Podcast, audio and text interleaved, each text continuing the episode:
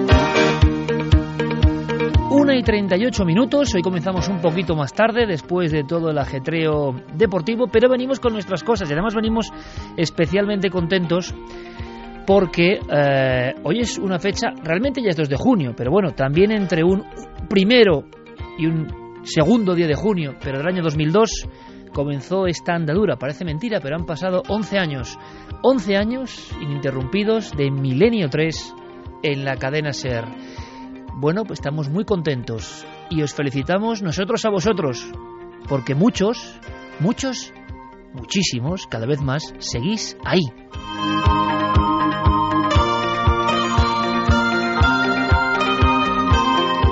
Y además lo sabemos muy bien, cualquier oportunidad de contacto, como por ejemplo ahora en la Feria del Libro, nuestros autores, los autores milenarios, lo están viviendo en sus propias carnes, como colas inmensas de personas se autoidentifican ya como seguidores del programa, que es mucho más que ser seguidor de un programa, ¿verdad? Porque aunque estamos, por supuesto, pegados a la actualidad y más que nunca en esta última temporada, y ocurren muchas cosas cotidianas de las que os informan en diferentes programas, nosotros venimos con otra carga, con otra mochila, con otros sueños, con otras inquietudes, y las desplegamos desde hace mucho tiempo, desde hace 11 años. Estamos ya a punto de finalizar la duodécima temporada, número bastante mágico, por lo tanto, gracias a todos y cada uno de los oyentes que en algún instante, en la carretera, en la playa, en sus casas, en cualquier lugar, en lugares más o menos amables, haciendo su trabajo, han conectado con nosotros y les hemos inspirado un buen pensamiento, les hemos sugerido un libro, les hemos ayudado a buscar pistas, les hemos de alguna forma ampliado la concepción de la vida y del misterio a través de las ondas y con el trabajo de todo este equipo. Estamos muy contentos. 11 años en los micrófonos, ininterrumpidamente, no se cumplen todos los días, ¿verdad?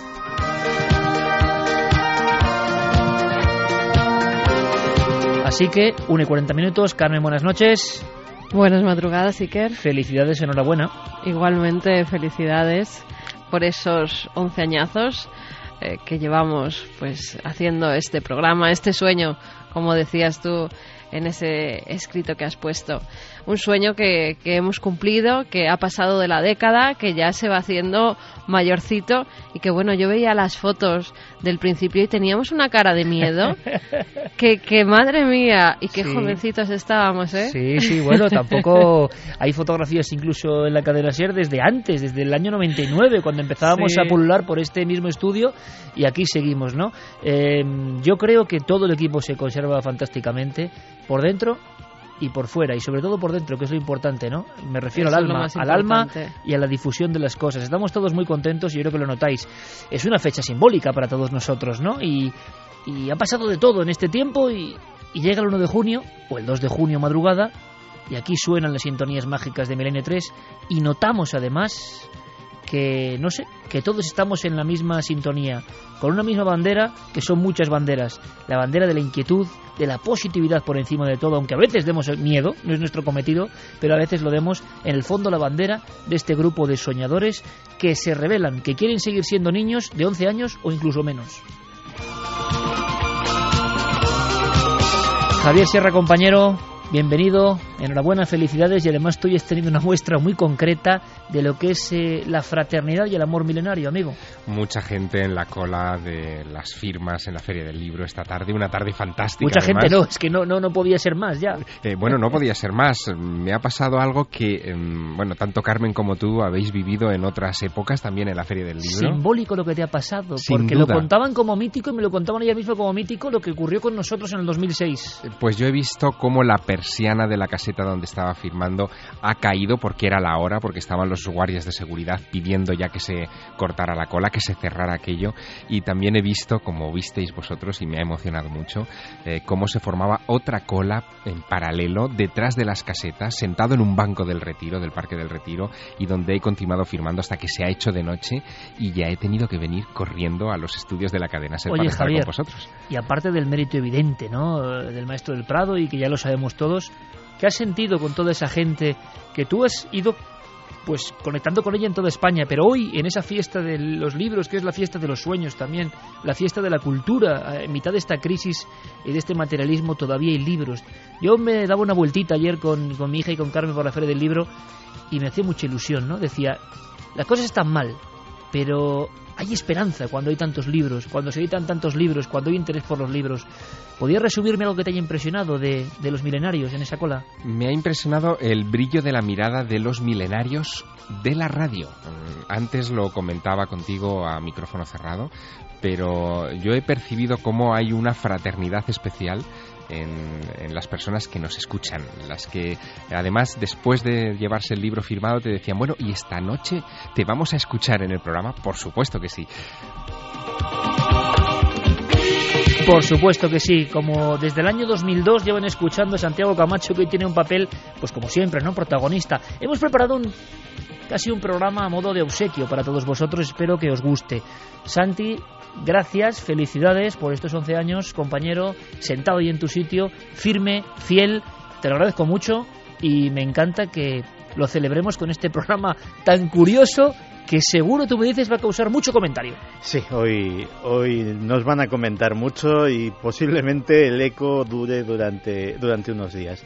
Pero sí, muchas gracias y muchas felicidades también a ti y a, y a todos vosotros. Dicen que lo breve si que lo bueno si breve dos veces bueno esto desde luego no está siendo breve pero está siendo la excepción que justifica la regla y está siendo muy bueno en todos estos años eh, tenemos gente nueva que nos está escuchando gente que se ha criado y que ha nacido al mundo del misterio a través de estas ondas escuchando estas sintonías escuchando nuestros temas hay gente fiel que nos ha seguido durante toda esta más de una década larga eh, de, estar todos juntos.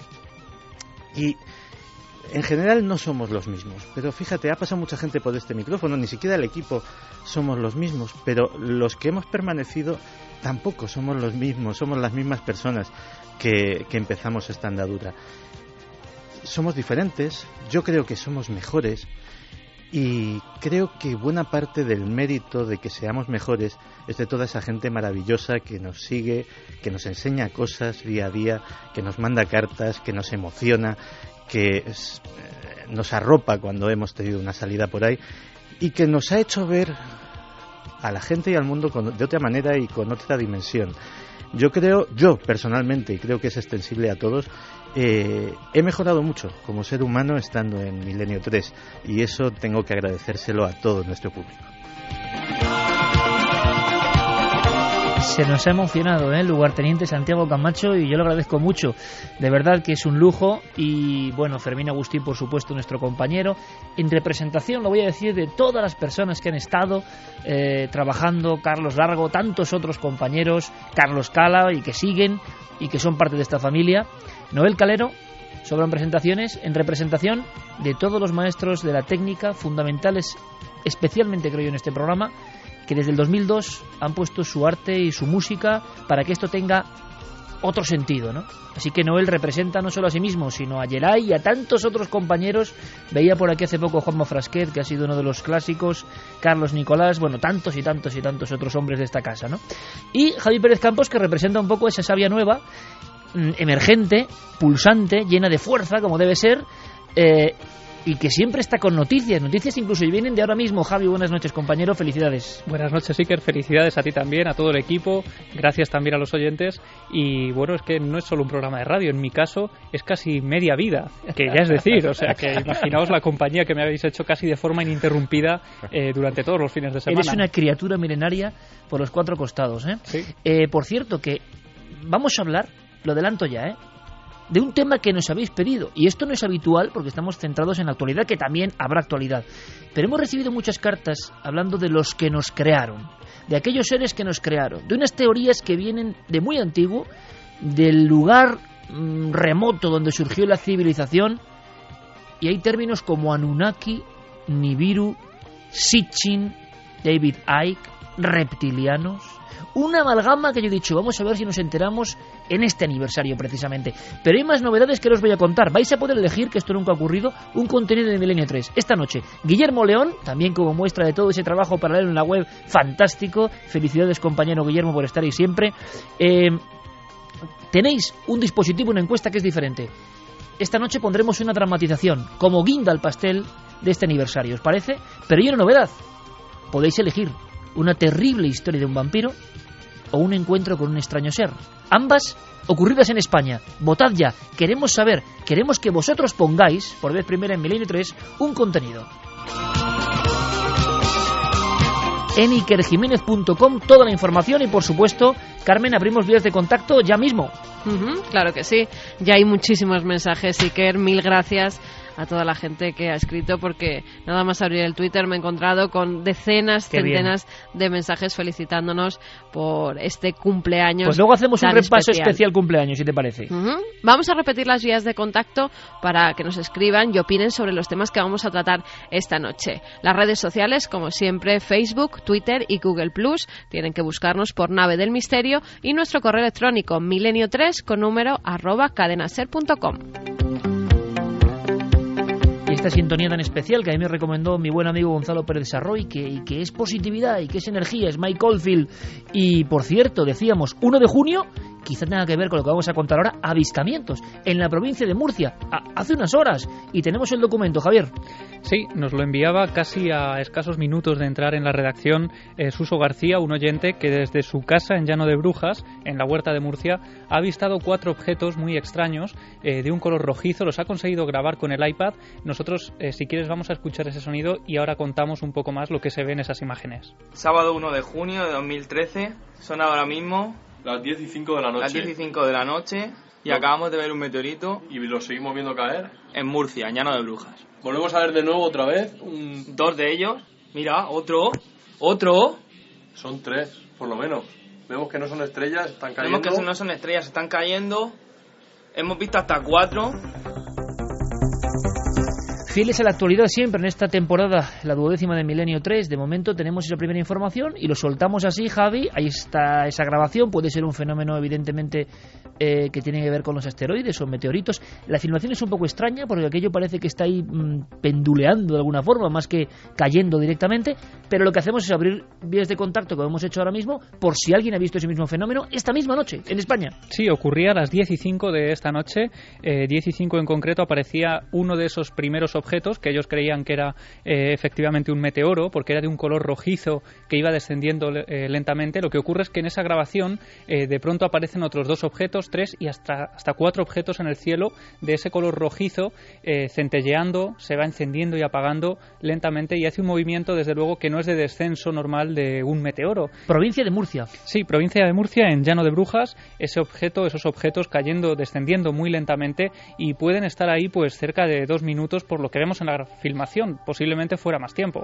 Hoy que es día de homenajes y que ha sido un poco volver a los tiempos de Alés, ¿no? Eh, En esta forma que hemos tenido de entrar un poco después, como ocurría en la época, ¿no?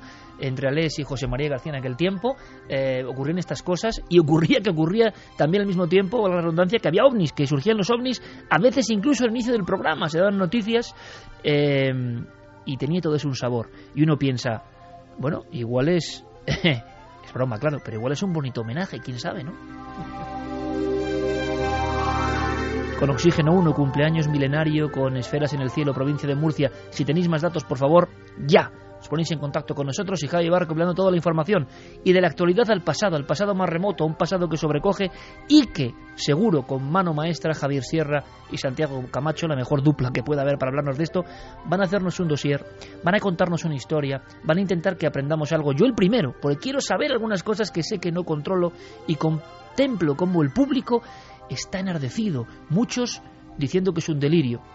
Quizá yo me ponga en ese lugar, no lo sé, pero también veo que, que bulle el interés por estos seres que llegaron en tiempo remoto y que para algunos nos siguen dominando. ¿Qué mejor forma de entrar en ese ambiente que con un fragmento de una película que lo contaba muy bien? En cualquier exposición de arte sumerio verán lo que les voy a decir. Dibujos de naves que recuerdan al Apolo elevándose hacia el cielo. Figuras de hombres con trajes espaciales y lo que parecen máscaras de oxígeno. Esas obras fueron creadas en el cuarto milenio antes de Cristo, cuatro mil años antes de su advenimiento. El Génesis o el Arca de Noé son historias que proceden de Sumeria, seis mil años antes de que se escribiera la Biblia. El Génesis de su epopeya sobre la creación, el Arca de Noé del diluvio sumerio. La leyenda de los dioses extraterrestres tiene sus orígenes en la historia de Sumeria.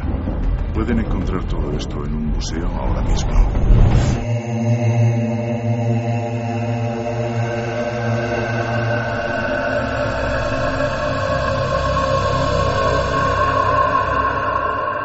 Elegido especialmente con Noel esta música porque la compuso alguien absolutamente intrigado, absorbido por este tema que nace en Sumeria. Es un extrañísimo álbum que dice algo así como enterrado entre la arena y el tiempo.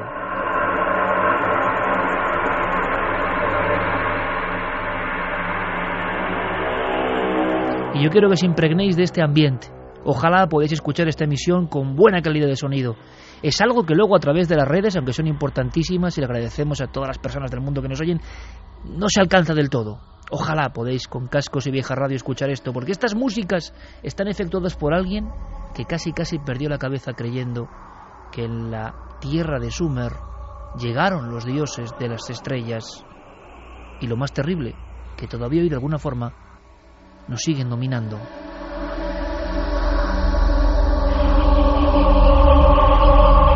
Música nos permite el viaje a unos 6.500 años antes de Cristo, a la primera civilización de la humanidad. Oficialmente el primer lugar donde nace algo, algo importante de lo que somos hijos.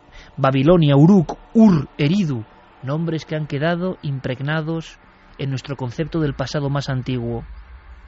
La procedencia incierta de los habitantes de la más antigua Sumeria sigue siendo un problema. Los arqueólogos, intentando explicar de dónde vino aquella gente que creó cosas tan prodigiosas, lo llamaron el problema arqueológico del siglo XX. Lo que se sabe es que hacia el 6500 a.C., en pleno neolítico, hay un pueblo que se autodenomina, dicen, pueblo de las cabezas negras, que tiene dos curiosidades que yo quiero contaros antes de empezar el dossier. La primera, por supuesto, son los restos de su antiquísimo idioma. Otro problema, el idioma sumerio. Es una lengua aislada. Al parecer, no pertenece a ninguna forma lingüística conocida. Sin embargo, esas personas que se expanden, que tienen diferentes oleadas, que más que un pueblo es una corriente cultural en lo que hoy sería tierra de Irak, son maestros de matemáticas, de medicina, de arquitectura, construcciones impresionantes, dioses extraños oculados que nos miran como guardándose un viejo secreto. ¿Qué secreto? Seres monstruosos que llegan al reino de los hombres, que a veces parece que dialogan con ellos, y los hombres, en muchos de los grabados y sellos, tienen un temor, un temor sagrado a esas criaturas que nadie sabe de dónde han llegado. A nivel arqueológico, el problema de Sumeria se incrementó con los cráneos con dolicocefalia. La dolicocefalia es una malformación congénita. Oficialmente, médicamente, sería el cierre prematuro de lo que llaman sutura sagital. El resultado, un cráneo estrecho, abombado, a veces incompatible con la vida, casi siempre producto de una enajenación o un déficit cerebral de esa persona. La mayoría de cráneos que se descubren en las primeras prospecciones de la Tierra de esta gente tan inteligente resulta que tienen esa forma, al igual que en el Perú antiguo o en el remoto Egipto. Podemos añadir aquí a este puzzle el extraño misterio de los cráneos alargados. Hay quien dijo que se querían parecer a alguien, a aquellos dioses que un día viajaron y llegaron desde el cielo estrellado. Idioma, arqueología, fisionomía, pasado incierto, desaparición más incierta, maravillas de la tecnología de su tiempo, es lógico que Sumeria motivase libros como La historia comenzó en Sumer y tantos otros. Sin embargo, este dossier, que conecta con la más pura actualidad, con una serie de conspiraciones que están de moda, que arrastran a mucha gente, que mucha gente en buena lid cree con fe en ellas, tienen un episodio, una zona, un capítulo clave. Lo que yo he contado es arqueología pura y dura. ¿Cuándo la arqueología empieza a transformarse en misterio y en ufología, Javier? Pues comienza nuestro viaje, nuestro periplo, en una vieja aula de un colegio público en Jerusalén en los años 30, cuando un niño es llamado a la tarima a leer eh, un capítulo concreto del Génesis. Eh, ese niño eh, abre el libro, busca lo que le ha indicado su profesor, encuentra el capítulo sexto del Génesis y comienza a leer en voz alta los hijos de los dioses habitaban la tierra, se unieron a las hijas de los hombres y tuvieron descendencia con ellas. Y el profesor detiene aquella lectura, le pide al niño que corrija algunas cosas, no se habla de dioses, se habla de Dios, Elohim es un término que debe traducirse en singular y no en plural, amonesta a ese niño que ha hecho una traducción literal y em, le dice que eh, el resultado de esa relación entre Dios y las hijas de los hombres son los nefilim. El profesor se apresura a traducirle a aquel niño la palabra. Le dice, son gigantes. Y el niño protesta.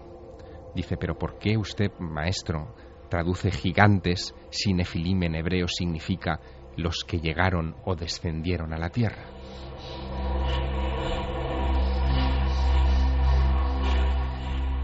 El profesor enrojece y le dice, Sitchin, siéntese, no se cuestiona la Biblia.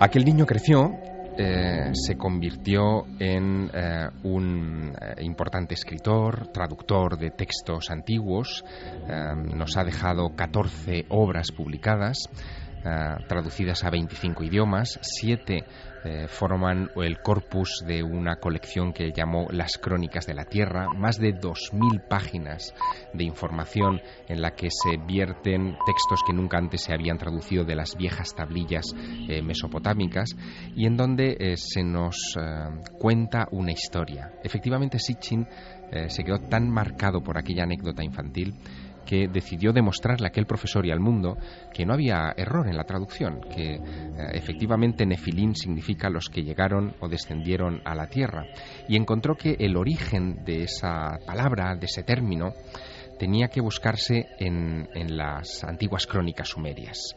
Tropezó con eh, una epopeya de la creación que se llama el Enuma Elis, eh, la primera fuente que él consultó era eh, una versión acadia del siglo VII Cristo. Eh, él sabía, lo saben todos los expertos, que el origen de esa epopeya de la creación em, se remonta como poco a la edad del bronce, a muchos miles de años atrás. Y en esas apenas mil líneas que se han rescatado de la epopeya de la creación, se cuenta la llegada a la Tierra de una extraña colisión, un invasor que viene del cielo se le da el nombre de un dios, aunque eh, Sitchin se queda bastante convencido por otras referencias de que tiene que ser un planeta, no, no es un dios, es un astro, un astro errante, un planeta eh, que eh, colisiona con otro miembro del sistema solar, que los sumerios llamaban Tiamat, que esa colisión produce lo que hoy conocemos como el cinturón de asteroides y que ese planeta eh, tiene una órbita tan excéntrica que solo pasa cerca de nosotros cada 3.600 años.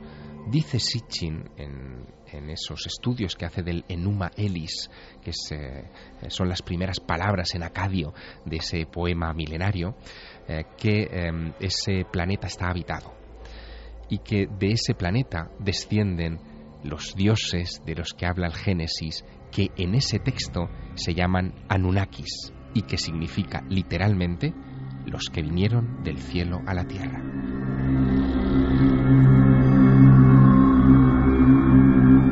Dos y dos minutos, programa especial, aniversario Milenio 3 y un término que estoy seguro ha rebotado con un eco enorme a nivel digital y a todos los niveles, porque seguramente en el mundo del misterio será uno de los términos más buscados, más perseguidos, más estudiados, más en boga. Y queremos saber esta noche por qué. Y además con dos caras, con dos mundos, el que nos va a contar Javier y el que nos va a contar Santi.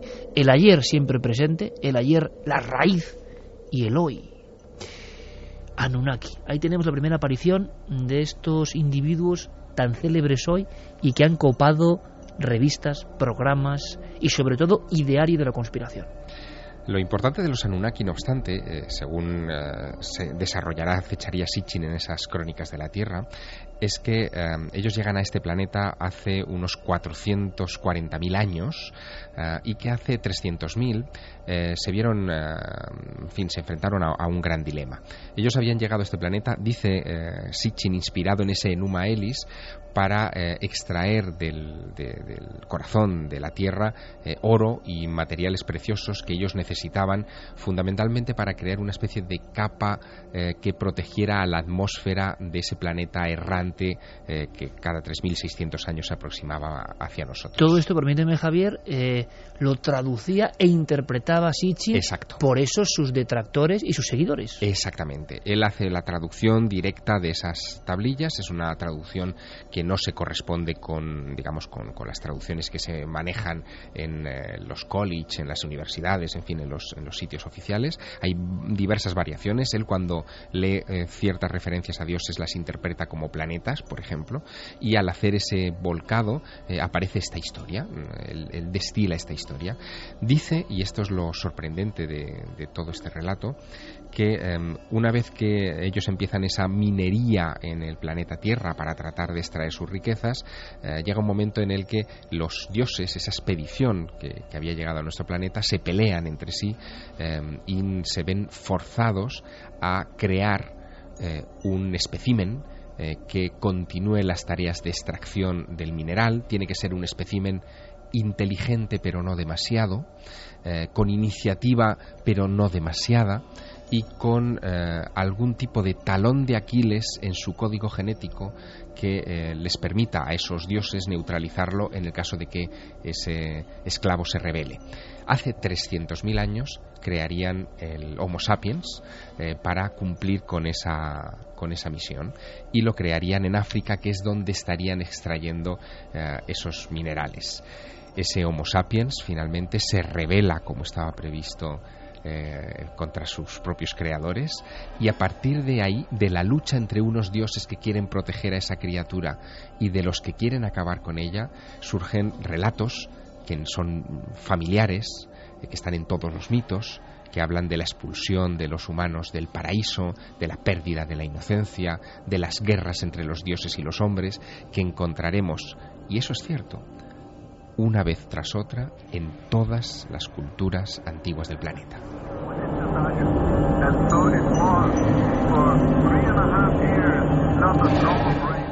Dos y cinco, podéis opinar por supuesto, vías de contacto abiertas y en ikerjiménez.com la posibilidad, ya lo sabéis, de hacer un poco regalo a la carta en esa dramatización, bien de un tema vampírico, bien de un encuentro con un extraño ser.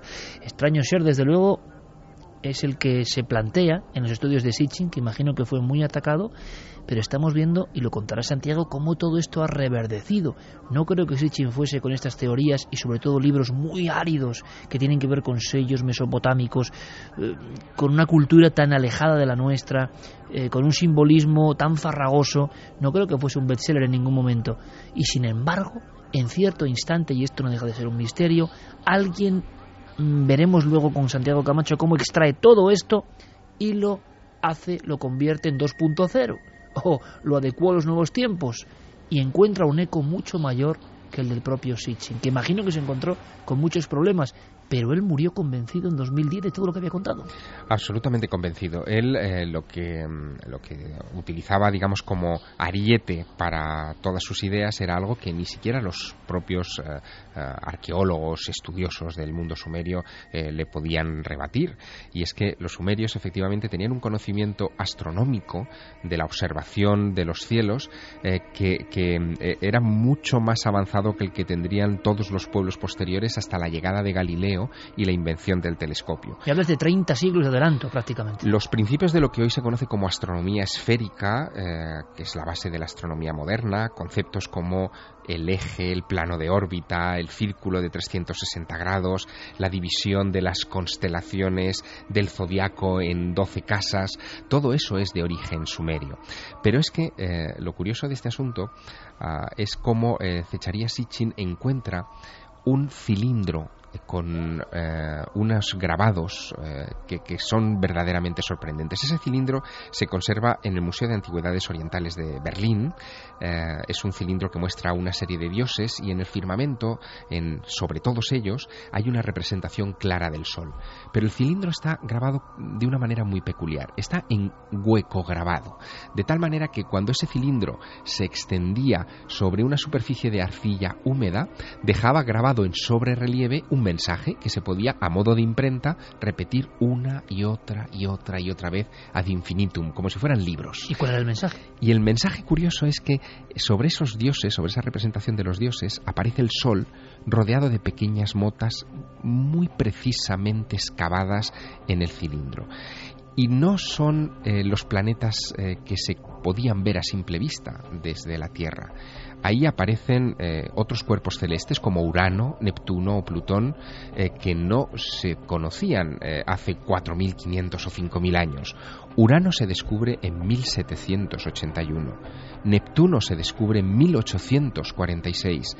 Plutón, que ahora ha sido rebajado a categoría de planeta enano en el año 2006, se descubre en 1930 por Clive Tombaugh en los Estados Unidos. ¿Cómo era posible que los sumerios tuvieran ese conocimiento? La respuesta era clara. El conocimiento les había sido entregado por los Anunnaki.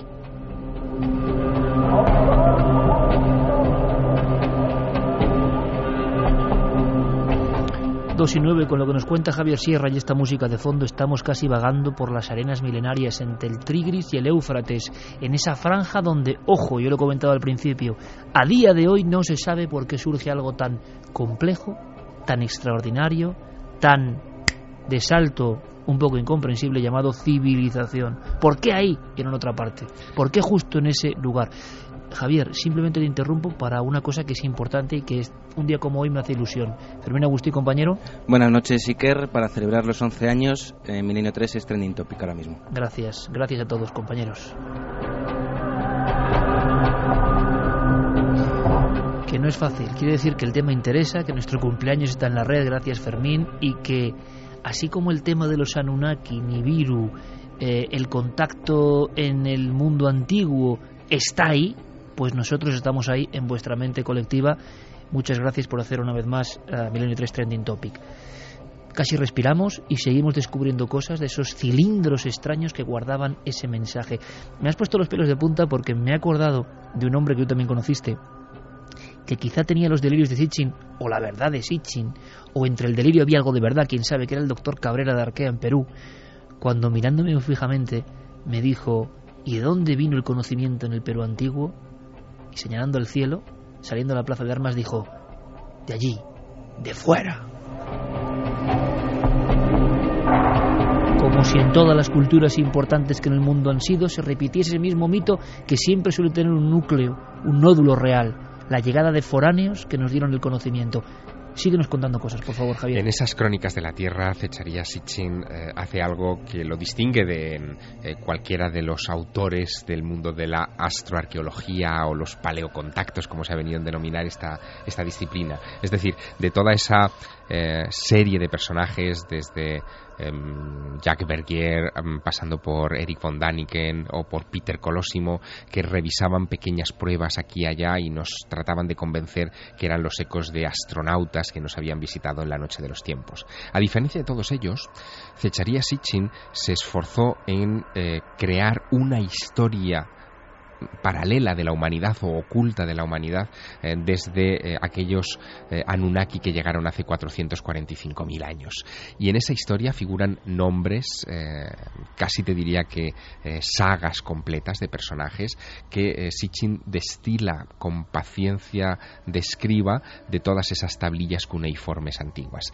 Y así sabemos, según Sitchin, siempre según Sitchin, que el primer líder eh, que descendió en la Tierra hace 445.000 años, se llamaba Enki, es el dios Enki de los sumerios, que llegó al frente de un pequeño colectivo de 50 eh, acompañantes, que son todos los dioses eh, fundacionales primigenios que aparecen mencionados en esas tablillas antiguas, que aterrizó en el Golfo Pérsico, en una ciudad que seguro que a nuestros oyentes les es familiar, en la ciudad de Basora, en Irak, y llamaron a ese campamento, porque eso es lo que significa Basora, lugar en la distancia, Eridú, como si fuera eh, la primera colonia eh, de aquellos llegados de ese, de ese, planeta remoto.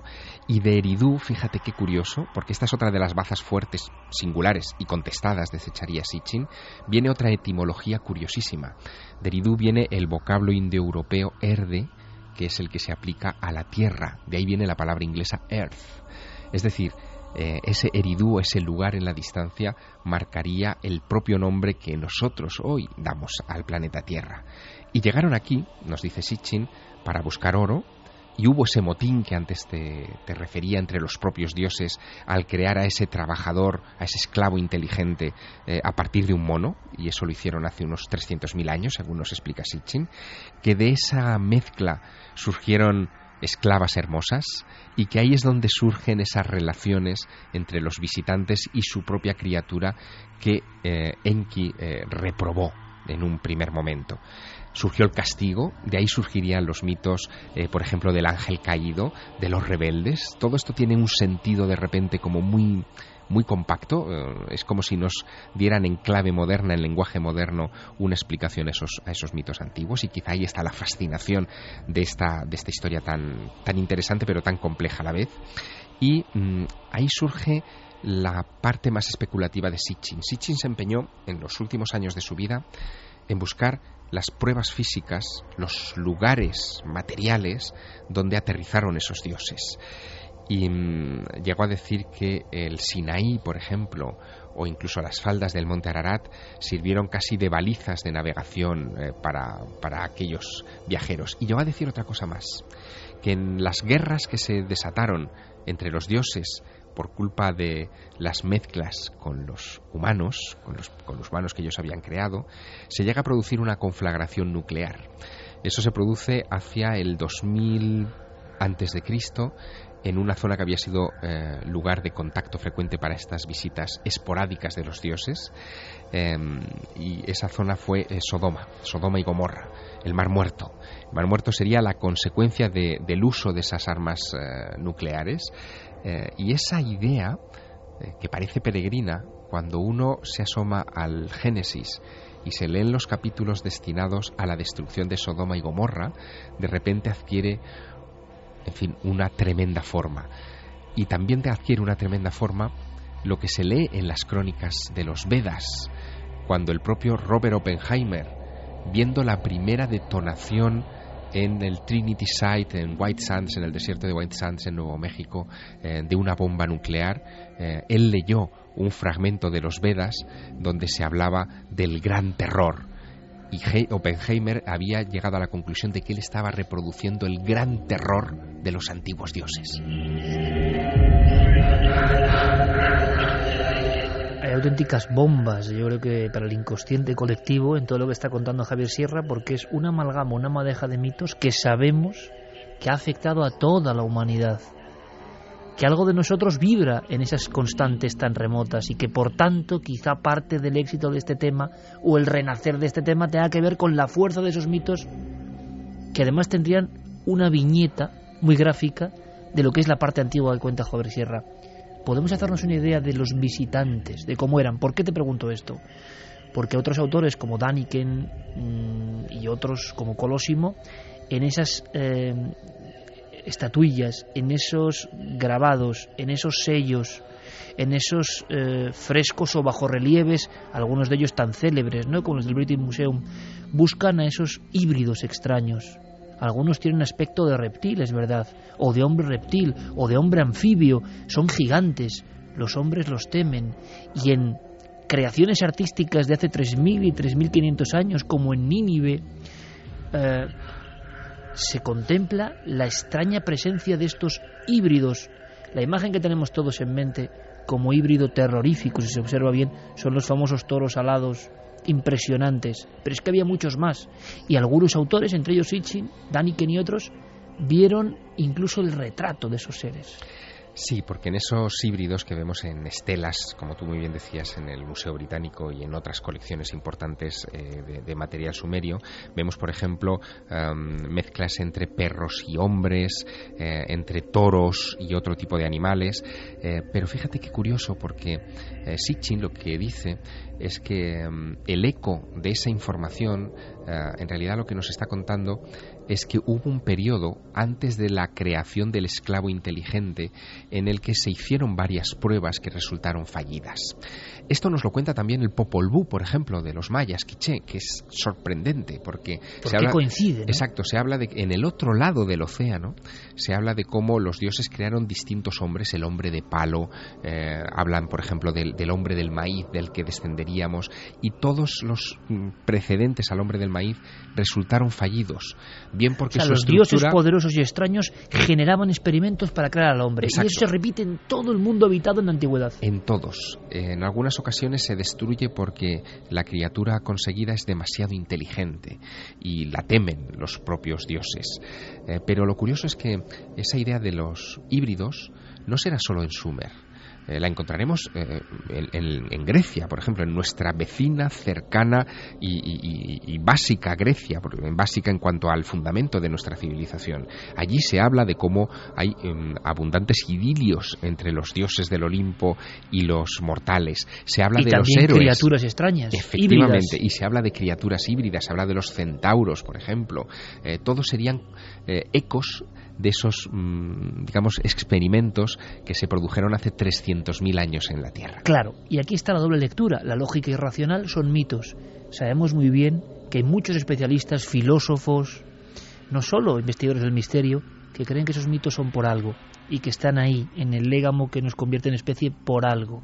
Y que hay una historia que parece que conduce al mismo lugar. Bien, esta historia luego, y ahora seguimos comentando, ha tenido rebrotes increíbles. Lo que ha contado Javier Sierra sería una maravillosa historia de paleoastronáutica o de encuentros cercanos con seres que nos crearon. Como dijo el maestro Faber-Kaiser Andreas, el muñeco humano, una construcción desde luego no natural ni de evolución, sino impulsada por seres mucho más poderosos y, cuidado, a veces con connotaciones incluso negativas. Vamos a hacer una cosa en este momento concreto a las 2 y 20. Vamos a ver qué opina nuestro público, simplemente como sondeo, Carmen. Eh, ¿Qué sugiere todo lo que ha contado Javier Sierra? Porque lógicamente, hasta para los seguidores del misterio, esto es ya, igual en los 70, esto que ha contado Javier, sería maravilloso y aceptado como realidad. Hoy es difícil, o no, porque hay una parte de seguidores del misterio que creen que esto fue así. Quiero saber cómo capta ¿no? esa, esa red colectiva. Mm, pues mira, Ariana García nos dice, hola milenarios, escuchando a Javier Sierra, me convenzco más de que venimos desde el espacio, que somos extraterrestres. Creo que pronto se irá descubriendo toda esa verdad. Anunnakis, pleyadianos, alguien nos trajo a este planeta. Emilio dice, felicidades por los 11 años. Esos cilindros los pintó Ezequiel, creo, y los representa Daniken en sus libros. Un saludo desde Prado del Espino. Bueno. Marta desde Tenerife. Un poco de desinformación, pero es lógico, ¿no? Que no pasa nada. No, no es exactamente lo mismo, pero seguiremos dando puntos de, de información para que tengáis las cosas bien claras. Marta desde Tenerife decía buenas noches. Es una pena que la Biblia no esté traducida literalmente del hebreo, ya que podríamos aprender y entender mucho sobre nuestro origen divino. Qué pena que se pierda la verdad por el camino. Nancy, si fuimos creados, ¿quién creó a los creadores? Parece un trabalenguas. Cara o Cruz nos dice Trabalenguas personalmente... y buena pregunta. Me considero creyente de la existencia de los Anunnaki desde que empecé a informarme sobre ellos. Mira, esto No es importante, Carmen, porque Sí, y Santi miraba y Javier también con una cara. Yo creo que este eh, mensaje es clave, ¿no? Desde que empecé a informarme de esto, creo en ello. No tiene por qué ser verdad. Lo que sí sabemos es que encaja con mucha gente, que a priori incluso muchos no son especialmente fantasiosos, que se enganchan con este tema y que les convence. Es decir, hay un lenguaje, hay un remoto lenguaje críptico o simbólico en esta historia que convence a muchas personas. Y además es lógico. Tú piensas que cuando Sitchin eh, publica en 1976 el duodécimo planeta, que es el primer libro de las crónicas de la Tierra eh, que le harán eh, internacionalmente famoso, eh, también hay muchas especulaciones en el entorno científico eh, sobre la existencia de un planeta X. El hecho de que esa idea de un astro errante llamado Nibiru que pudiera acercarse por la Tierra cada 3.600 años, eh, dentro de que era exótica, a los propios científicos, eh, en fin, les, les cabía una remota posibilidad. Fíjate que eh, tras el descubrimiento de, Plu- de, perdón, de Neptuno a, mediados del siglo XIX, hubo muchísima especulación sobre que pudiera existir otro planeta más. Lo llamaron el planeta X. Percival Lowell, uno de los padres de la, de la astronomía, le dio ese nombre, explicó, o, bueno, trató de justificar las anomalías orbitales de ciertos grandes colosos de nuestro sistema solar eh, con la presencia de un cuerpo gravitatorio que no se había encontrado todavía. Y claro, cuando en 1930 se descubre Plutón, casi en el sitio donde Percival Lowell lo había predicho, eh, bueno, pues se, se desató inmediatamente eh, la idea de que efectivamente podían existir esos planetas X y que incluso el cinturón de asteroides tan misterioso, el hecho de que los tengamos cometas cada cierto tiempo pasando por aquí en este rincón de, la galaxia, pudiera deberse a algún tipo de colisión cósmica tremenda, enorme, que es justo la que se narra en ese poema del Enuma Elis. Más mensajes. Pues Eduardo Biondo nos dice la teoría de que el planeta Tierra sea un laboratorio extraterrestre me parece aterradora. Somos un experimento. Perdicas Berre, no sé quién ni por qué modificaron nuestra historia. Los Anunnakis es el dios de la Biblia sin más. Pablo Ríos, sobre los Anunnakis, nos ha dejado un link que es un tebeo que él mismo hizo sobre este tema, sobre los Anunnakis. O sea que Como ejemplo mundo- de cómo engancha esto, ¿no? Sí, sí, sí. Eh, además dibuja muy bien, está muy bien el TVO, hay que Es, leérselo. claro, es como y gente muy joven buscando raíces, quizá porque las raíces cada vez se confunden más, se bifurcan más y nadie sabe de buscando las raíces de la humanidad, ¿no? Mucha gente se encuentra con este viejo mito que tiene algo de fascinante o mucho de fascinante. También nos decía Ana Herrero Duque, eh, ¿se cuestiona la Biblia o los arreglos de la misma? Vamos a hacer una cosa, eh, podemos dar datos ya de cómo va la encuesta, de si el, nuestro público, que también me interesa, ¿no? Prefiere una dramatización creada por Diego Marañón de encuentro con extraño ser o historia vampírica. Pues sí, que espérate un poquito porque la web, nada más decirlo, se ha colapsado. Entonces yo estoy intentando volver otra vez a, poner ver, la web. Fermín, ¿tienes tú los datos? Vamos a ver si le escuchamos a nuestro compañero Fermín. Espero que no se colapse tampoco la línea interna. Hola Iker. Sí, eh, gana con un 70,3% de los votos a estas horas un encuentro con un extraño ser. Sorprendente, ha levantado el brazo Javier porque él ha votado por un extraño ser. Javier Pérez Campos ha votado por una historia de vampiros, No podía ser de otra forma, claro. que da bastante miedo. Carmen, ¿tú por cuál votarías? Yo para el extraño ser. Ajá, ¿Santiago? Por los vampiros. División de opiniones total. No, él y yo nos quedamos ahí. Pero, Vosotros pero, elegid. pero qué extraño ser, es maravillosa esa historia. Ambas son maravillosas, yo creo, ¿eh? Yo creo que da más miedo lo del vampiro, pero no lo sé.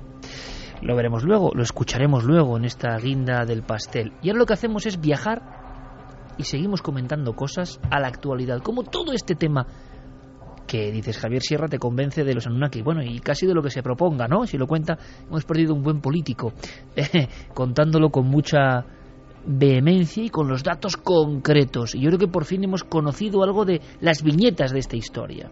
Que no se me olvide, ¿eh? por cierto que el lunes tenemos todos una cita con Javier y eh, presentando su libro El Maestro del Prado, el día 3 de junio. Luego Cuando acabe esta hora, en un ratito, lo comentamos. Que no se nos olvide, porque yo creo que va a ser muy bonito ver a tantos seguidores del éxito de ese libro de Javier Sierra. Pero ahora le toca el turno a Santiago Camacho. Por cierto, Javier, Pérez Campos, ¿Alguna noticia sobre lo que se ha observado en Murcia? ¿Ha habido réplicas? ¿Ha habido alguien que haya observado más cosas? De momento nadie ha dicho nada, así que nos quedamos con este caso único de Suso García. Seguimos eh, llamando la atención para ver si alguien alrededor tiene que haberlo visto. Porque... Eh, estoy recogiendo yo mails porque parece que sí, que hay más gente que ha visto que ha visto cosas. Voy a ir recogiéndolos y luego os comento, ¿vale? Perfecto, porque iba a decir una cosa muy curiosa y es que también me parece interesante muchas personas creen que aquí se dice algo y enseguida el efecto contagio es mortal. No, no, no. Hay veces que sí que la gente, nuestro querido público, va informándonos de lo que va pasando y cuando no han visto es que no han visto poco público habrá tan honesto como el de Milenio 3, estoy seguro. Y en este caso tenemos un caso aislado que puede ser interesante. Carmen dice que vía mail, milenio3.com, mm. están llegando más informaciones. Luego las sí, además desde otros sitios, desde Alcalá de Henares, por ejemplo. ¿Esta misma noche también? Esta misma noche. Y apuntan a, que eran más objetos. Más, también visión de varios objetos, no solo uno. Mm. Bien, esto puede ser interesante, puede ser un fenómeno astronómico o no. Intentaremos resolver la cuestión que tiene mucho que ver con lo que ha contado Javier Sierra y esa crónica antiquísima de los que llegaron de las estrellas. Pero, ¿por qué esto ha tenido un reverdecer de laureles? ¿Por qué se ha convertido en tema brutalmente seguido? En España bastante, pero es que en otros países os vais a sorprender. Bueno, pues toma el relevo Santiago Camacho y lo toma de alguna forma, hablando de la actualidad de este mito maravilloso que he contado, mito que puede ser verdad, ¿eh? mito no significa falso, ¿eh? mito puede ser verdad. Mm mito se cuenta y se recuenta. Pues bien, en esa película que antes hemos eh, repasado, mm, aunque sea sucintamente a nivel sonoro, la cuarta fase, se hablaba más. Ya no solo de que en un museo uno podía ver las piezas antiguas de ese encuentro, de esa llegada de los supuestos Anunnaki. No, no. La intervención todavía hoy de ellos en nuestra vida, que esto ya asombra un poco más, ¿no? Nosotros podemos creer o no creer nada de lo que hemos contado en este caso. Lo que estamos haciendo es recopilar un dossier para vosotros por el interés que habéis demostrado. Pero esto ha contado Javier, que nos remonta 6.000, 7.000 años, 5.000 años, ¿tiene visos de seguir vivo? Para muchos, sí. Creía que era acádico, pero no, es sumerio. Estoy seguro. Los profesionales sin duda lo consideramos el santo grial de las lenguas muertas, pero aún no hemos descifrado todo su léxico.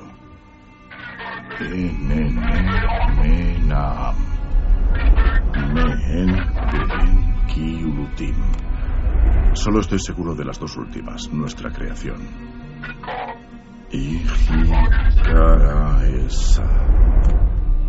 Examinar es la primera palabra.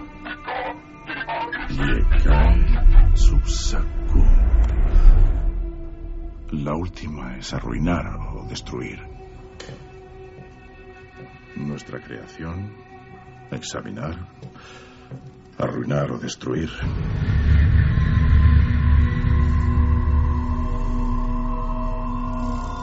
Y llegamos a los tiempos modernos, a los últimos años, cuando de pronto todo esto que parecía digno de libracos antiguos y profesores más o menos ya añejos, se convierte en tema de moda. ¿Por qué? ¿Qué ha ocurrido? ¿Qué ha pasado? Pues por culpa o por mérito de una sola persona, de un solo hombre.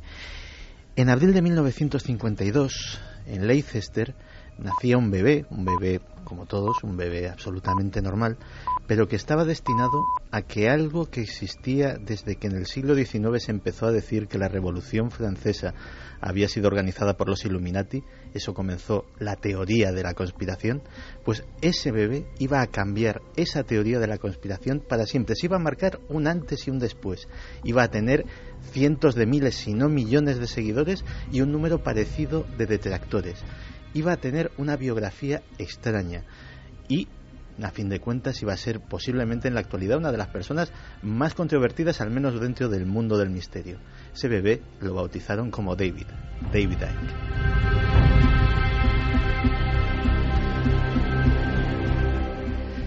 Y lo cierto es que la infancia y la juventud de David Icke fue bastante normal, nada presagiaba que fuera a convertirse en algún tipo de personalidad pública y menos en algo heterodoxo.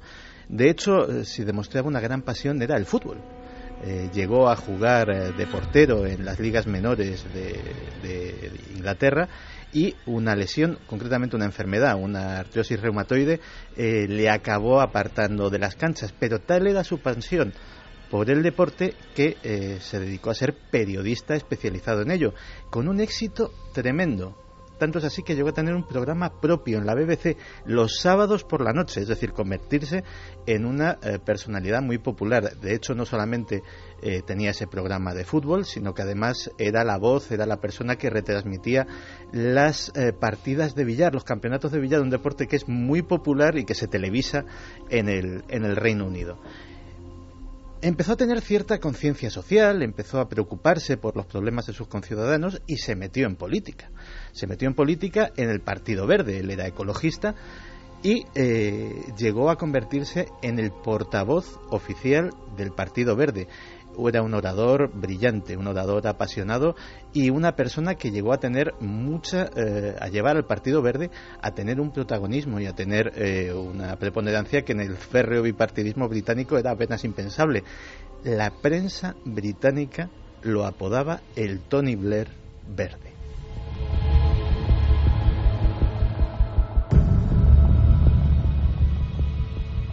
Hasta ahora una vida prometedora, un hombre exitoso en los medios de comunicación, eh, posiblemente llegaría a ser diputado porque eh, podría alcanzar, eh, si su carrera iba en ese sentido, el primer escaño de, de los verdes en el Parlamento británico, pero en 1990 algo cambia.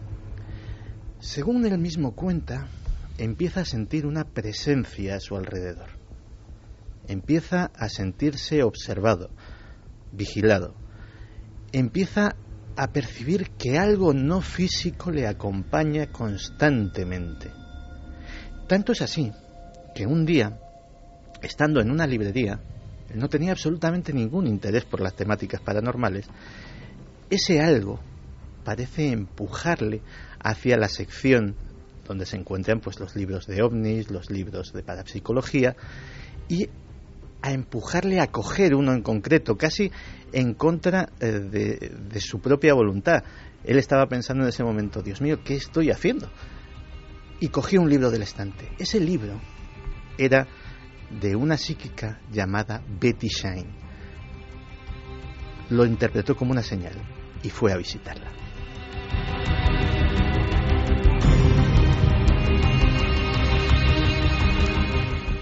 Y llegó a ver a Betty Shine, eh, que era eh, pues también una, una, psíquica, una medium muy popular en la, en la Inglaterra de, los años 90, y eh, le dijo, bueno, me ha pasado esto, la verdad es que creo que, que, debía de venir a verte, pero no sé exactamente por qué. Es decir, si me preguntas qué te consulto o si quiero saber mi futuro o qué, pues la verdad es que no tengo ni idea. Y entonces Betty Shine le dice que le esperaba, que él es una persona importante, un sanador puesto en la tierra con un propósito y una misión, y que aquellos que le habían colocado allí con ese propósito y esa misión tenían un mensaje que darle y lo iba a recibir pronto.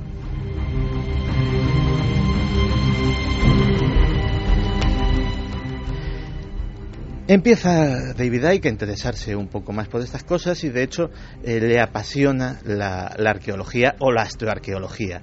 Empieza a leer a Zacharias Sitchin, a Eric von Daniken, empieza a visitar eh, sitios eh, emblemáticos, Egipto, Babilonia, etcétera, etcétera, y cuando está en Perú, en Puno, en la frontera entre Perú y Bolivia, no podía ser otro lugar. Tiene una revelación su cuerpo empieza a temblar, entra en una especie de trance.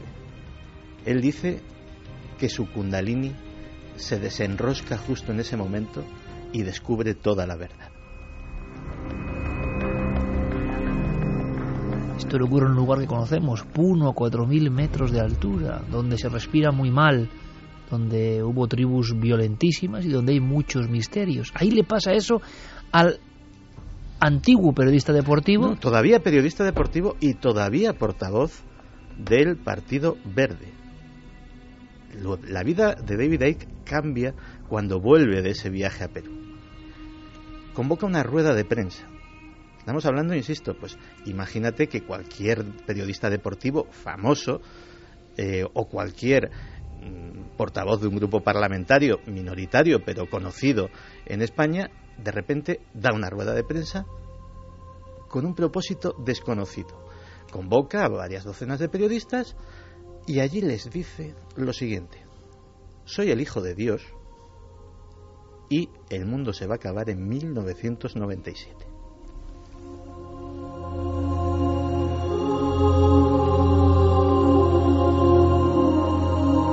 Entramos, por supuesto, en una fase delirante, pero que ¿a dónde nos va a conducir? Yo creo que hay sorpresas. Es la, es la fase que el propio David Icke denomina su periodo turquesa, porque siempre va vestido de azul turquesa de pies a cabeza, eh, porque dice que ese color le protege de malas influencias y, digamos, le hace sintonizar con aquello que se está comunicando con él, porque David Icke empieza a tener episodios de escritura automática, empieza a recibir mensajes que eh, canaliza escribiendo sin eh, que haya intervención de su propia voluntad.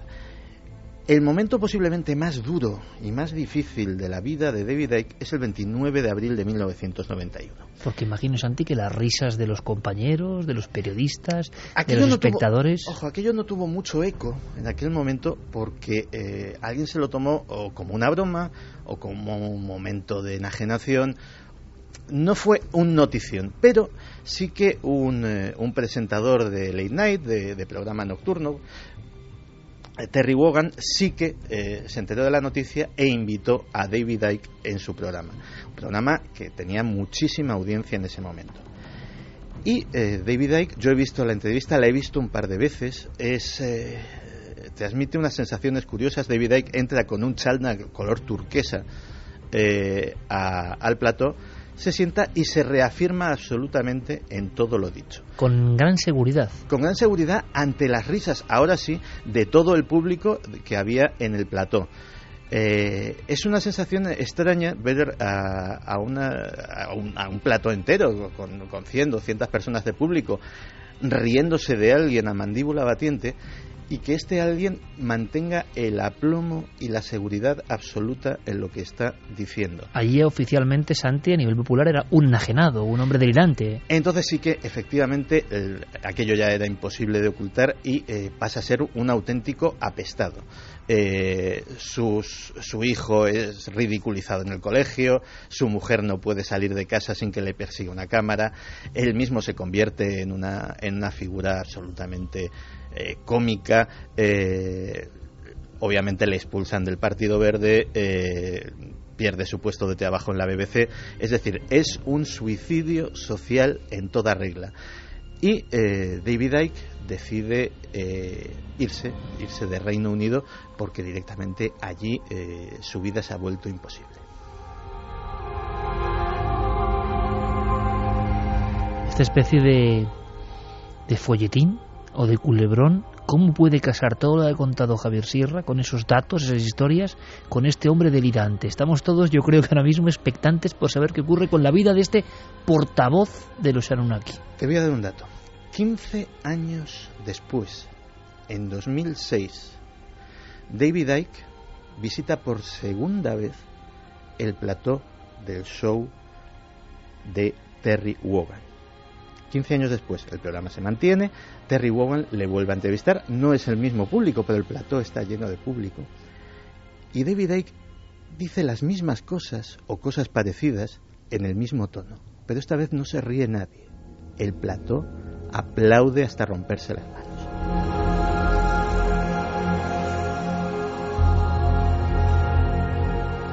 La pregunta de todo nuestro público es obvia. ¿Qué ha pasado? En esos 15 años. Pues en esos 15 años, eh, David Icke eh, empieza a escribir libros y eh, empieza a, digamos, a ser relativamente conocido en el circuito de la teoría de conspiración. Él empieza a denunciar, pues básicamente lo que muchos teóricos de la conspiración o muchos autores del tema, incluido yo mismo, eh, hemos, hemos denunciado de sociedades secretas, de control de grandes, eh, de grandes conglomerados de intereses. Hombre, y tanto que tú mismo, porque tú eres el gran iniciador de la conspiración en España, Santiago. No te quites méritos. O sea, aquí al César lo que es del César. Y, y, de hecho, pues se hace eh, tremendamente, tremendamente popular. Pero en 1999 introduce la parte más extraña, casi que podría hacer que aquella pesadilla de aquel show televisivo con la gente riéndose de él regresara. Y es que imagínate que resulte que todas estas conspiraciones que hemos estado aquí hablando durante todos estos años, durante toda esta década de, de Milenio 3, que todas estas sociedades secretas que hemos mencionado, que todos estos eh, acontecimientos extraños estuviesen provocados por quién? Por los mismísimos Anunnaki de Zacarías Sitchin, por una raza de reptiles extraterrestres que continuarían habitando entre nosotros y más que eso, dominándonos y dirigiéndonos.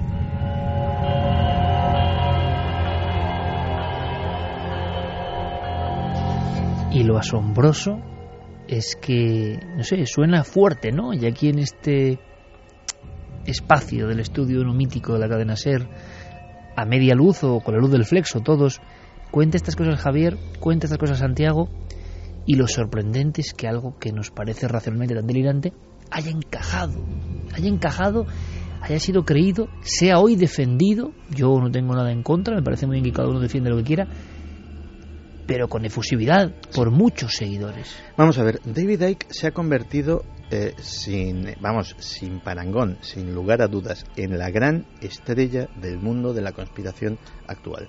David Icke ha llenado el estadio de Wembley, ha llenado el teatro Nokia de Times Square en eh, Nueva York, da conferencias de ocho horas de duración que la gente aguanta a pie firme previo pago de 60 euros por cabeza. Es decir, no estamos hablando de seguidores o de curiosos que van allí a ver qué exactamente me encuentro, sino de personas que van a aguantar una jornada maratoniana de un señor hablando de reptiles extraterrestres y que ha pagado una cantidad considerable más que para ver a cualquier estrella del rock and roll, por ejemplo, por ello. Es decir, estamos hablando de un personaje que a mucha gente puede parecerle bizarro, anecdótico, Lógico, ¿no? extraño, pero que indudablemente de alguna forma ha conectado con algo, ha cogido, ha movido unos resortes psicológicos en un grandísimo número de personas y ha conseguido convertirse en, eh, una estrella en algo que teóricamente es minoritario y convertirlo casi en mayoritario. Si ahora mismo buscamos mmm, reptilianos en cualquier buscador, nos sorprendería el gran número de entradas, el interés, los foros de debate dedicados en exclusiva al tema y cómo absolutamente casi eh, esta gente eh, adapta cualquier cosa que suceda a digamos a esa iconografía eh, reptiliana. Como Curioso. casi una nueva religión, una reinterpretación de una historia diferente En- del origen de la humanidad. En David Icke hay eh, una parte.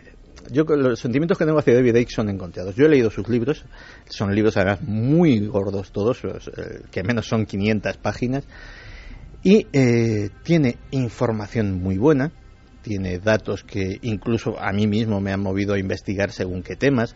Eh, tiene, es un gran recopilador y es un eh, gran documentalista, pero sin embargo, a la hora de sacar sus conclusiones, siempre se va al mismo sitio, que son los reptilianos, que es lo que a mí personalmente me cuesta digerir. ¿no? Y eso es precisamente lo que muchos de sus detractores dentro del mundo de la conspiración, que no es precisamente un jardín de rosas, los, conspiranoicos, y ahí sí me meto, sí tenemos la tendencia de ponernos a caer de un burro los unos a los otros según nuestras tendencias o según nuestras creencias, pues eh, sí que a algunos les ha movido incluso a decir que es un intoxicador o es un desinformador, porque dando información real, información verídica, información interesante de problemas reales, de conspiraciones reales, de temas eh, que son candentes y que nos afectan a todos, lo engloba en la historia increíble, increíble entre comillas, no la estamos calificando, estamos diciendo la, la teoría, la teoría como es, de eh, los reptilianos o de los seres extraterrestres y hace que mucha gente que de otra manera sí se interesaría por esos temas, de repente los rechace como algo ridículo. Mira, esto lo cuenta muy bien y yo les digno de análisis eh, nuestro compañero Enrique de Vicente. Eh, le hemos preguntado por David Icke, el conocedor también de la conspiración, estos temas tan delirantes, ¿qué hay de fondo? Aquí lo importante es que hay de fondo, no quizá la máscara del reptil, ¿no? O sí, no lo sé, que ahora nos contará Santi cosas todavía más bizarras, ¿no? De, de, cómo esta élite, según hay, cuál es su teoría profunda, ¿no? Cómo se pasa de Mesopotamia a la actualidad de esta élite que nos creó en su día y ahora nos dirige siempre según él. Pero es muy interesante lo que reflexiona Enrique de Vicente. La parte positiva de David es que ha dado a conocer toda una serie de informaciones y ideas que eran muy minoritarias hasta entonces a un público masivo. Esa es una parte, eh, digamos, sus aciertos, eh, esa es su parte positiva. Pero la parte negativa que tiene David Icke es que eh, cualquier conspiración que pudiera haber, y para mí la hay, para mí de hecho existe una élite que pretende, no una, varios grupos elitistas, que pretenden dirigir el mundo y que juegan sus partidas de ajedrez y toman posiciones de poder según pueden, quedan encubiertos bajo eh, eh, las ideas conspiranoicas de aspecto muy enloquecido que Ike y otros promueven. A la inmensa mayoría de la gente siempre les va a parecer ridículo que alguien como Ike diga que estamos dirigidos por una por una especie reptiloide que es capaz de metamorfosearse y que eh, crea incluso una línea genética y que dirige nuestro mundo a través de diferentes ramas suyas como la monarquía británica o como los Rothschild o como los Rockefeller. Eh, cualquier verdad que haya detrás de eso, para la inmensa mayoría de la gente es inaceptable y cosa de locos. Eh, obviamente no es una maniobra de desinformación, sino que David Icke se lo cree profundamente. Pero, bueno, no habría mejor agente para quienes realmente dirigen el mundo desde las sombras que una persona así.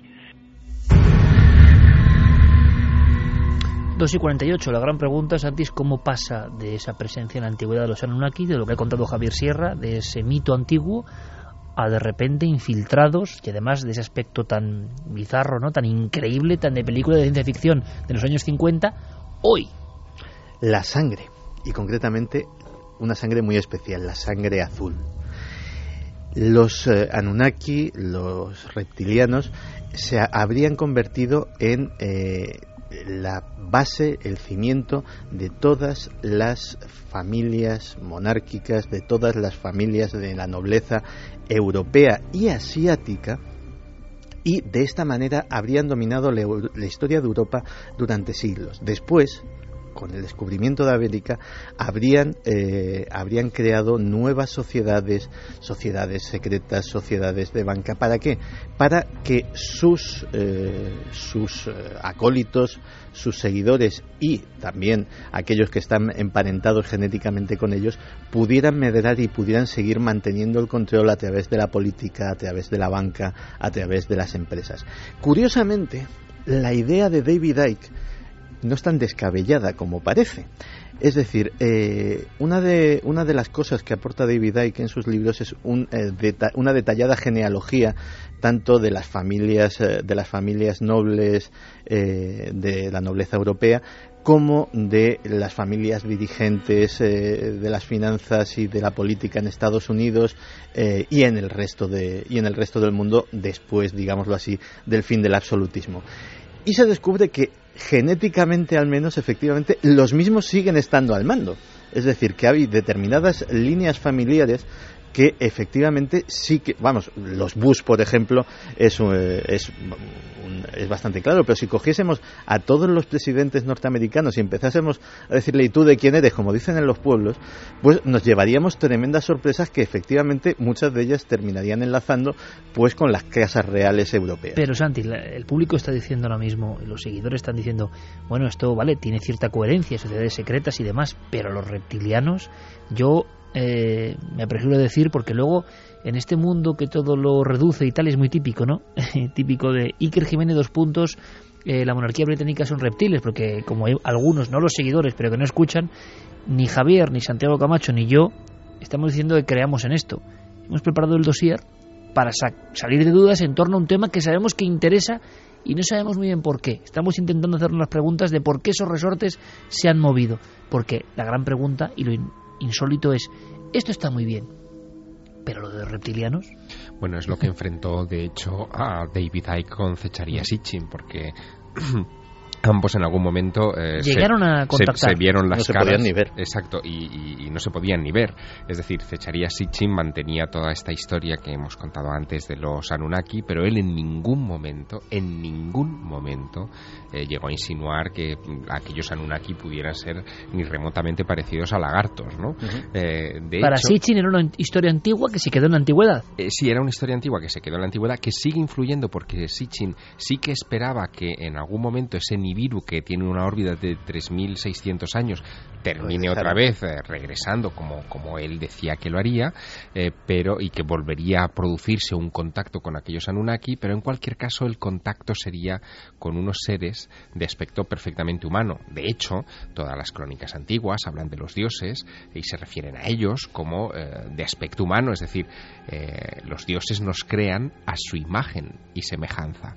Por lo tanto, la historia de los reptilianos es bastante oscura eh, sobre en qué momento aparece. Eh, y hombre, yo siempre he tenido la sensación de que David Icke eh, se quedó un poco traumatizado viendo la serie V. Que sí, pero ya, era mayor cuando la serie V. Sí, sin duda, sin duda. No era un niño, no era un niño. Lo realmente curioso es que efectivamente David Icke va ilusionado a ver a Zacarías Sitchin eh, a contarle su teoría esperando encontrar, digámoslo así, la bendición del maestro. Y Zacarías Sitchin más o menos que se lo quita de encima diciendo, bueno, esto es una, esto es una barbaridad lo que estás diciendo. Y a partir de ese momento efectivamente empieza a haber un antagonismo mutuo hasta la muerte de Sitchin eh, que eh, básicamente, en concreto más por parte de Sitchin que cada vez que oía hablar de David Icke y se iba enterando de, de cómo iba, sus teorías iban, iban cada vez teniendo más y más predicamento, pues se ponía enfermo. Pero Santi, a día de hoy, junio del 2013, es una parte fundamental del mundo de la conspiración y contamos en millones los seguidores de esta teoría tan increíble. De los reptilianos que de alguna forma, no sé, infiltrados o cambiado su aspecto, metamorfoseados, eh, dominan el mundo. Bueno, metamorfoseados mientras mantienen la voluntad de metamorfosearse, porque eh, una de las cosas más curiosas de estos reptilianos es que podrían volver a convertirse en reptiles a voluntad. ¿Pero y por qué reptiles? Que es algo que no entiendo. Pues porque son son lagartos, básicamente. O sea, es exactamente, eh, Javier ha dado con el kit de la cuestión, son como los de V. O sea, no hay otra. Y encima vienen de la cuarta dimensión. O sea, la cosa ya empieza a coger unos, unos tintes bastante surrealistas. Pero a mí personalmente me maravilla eso, que haya tantísima gente que se lo cree.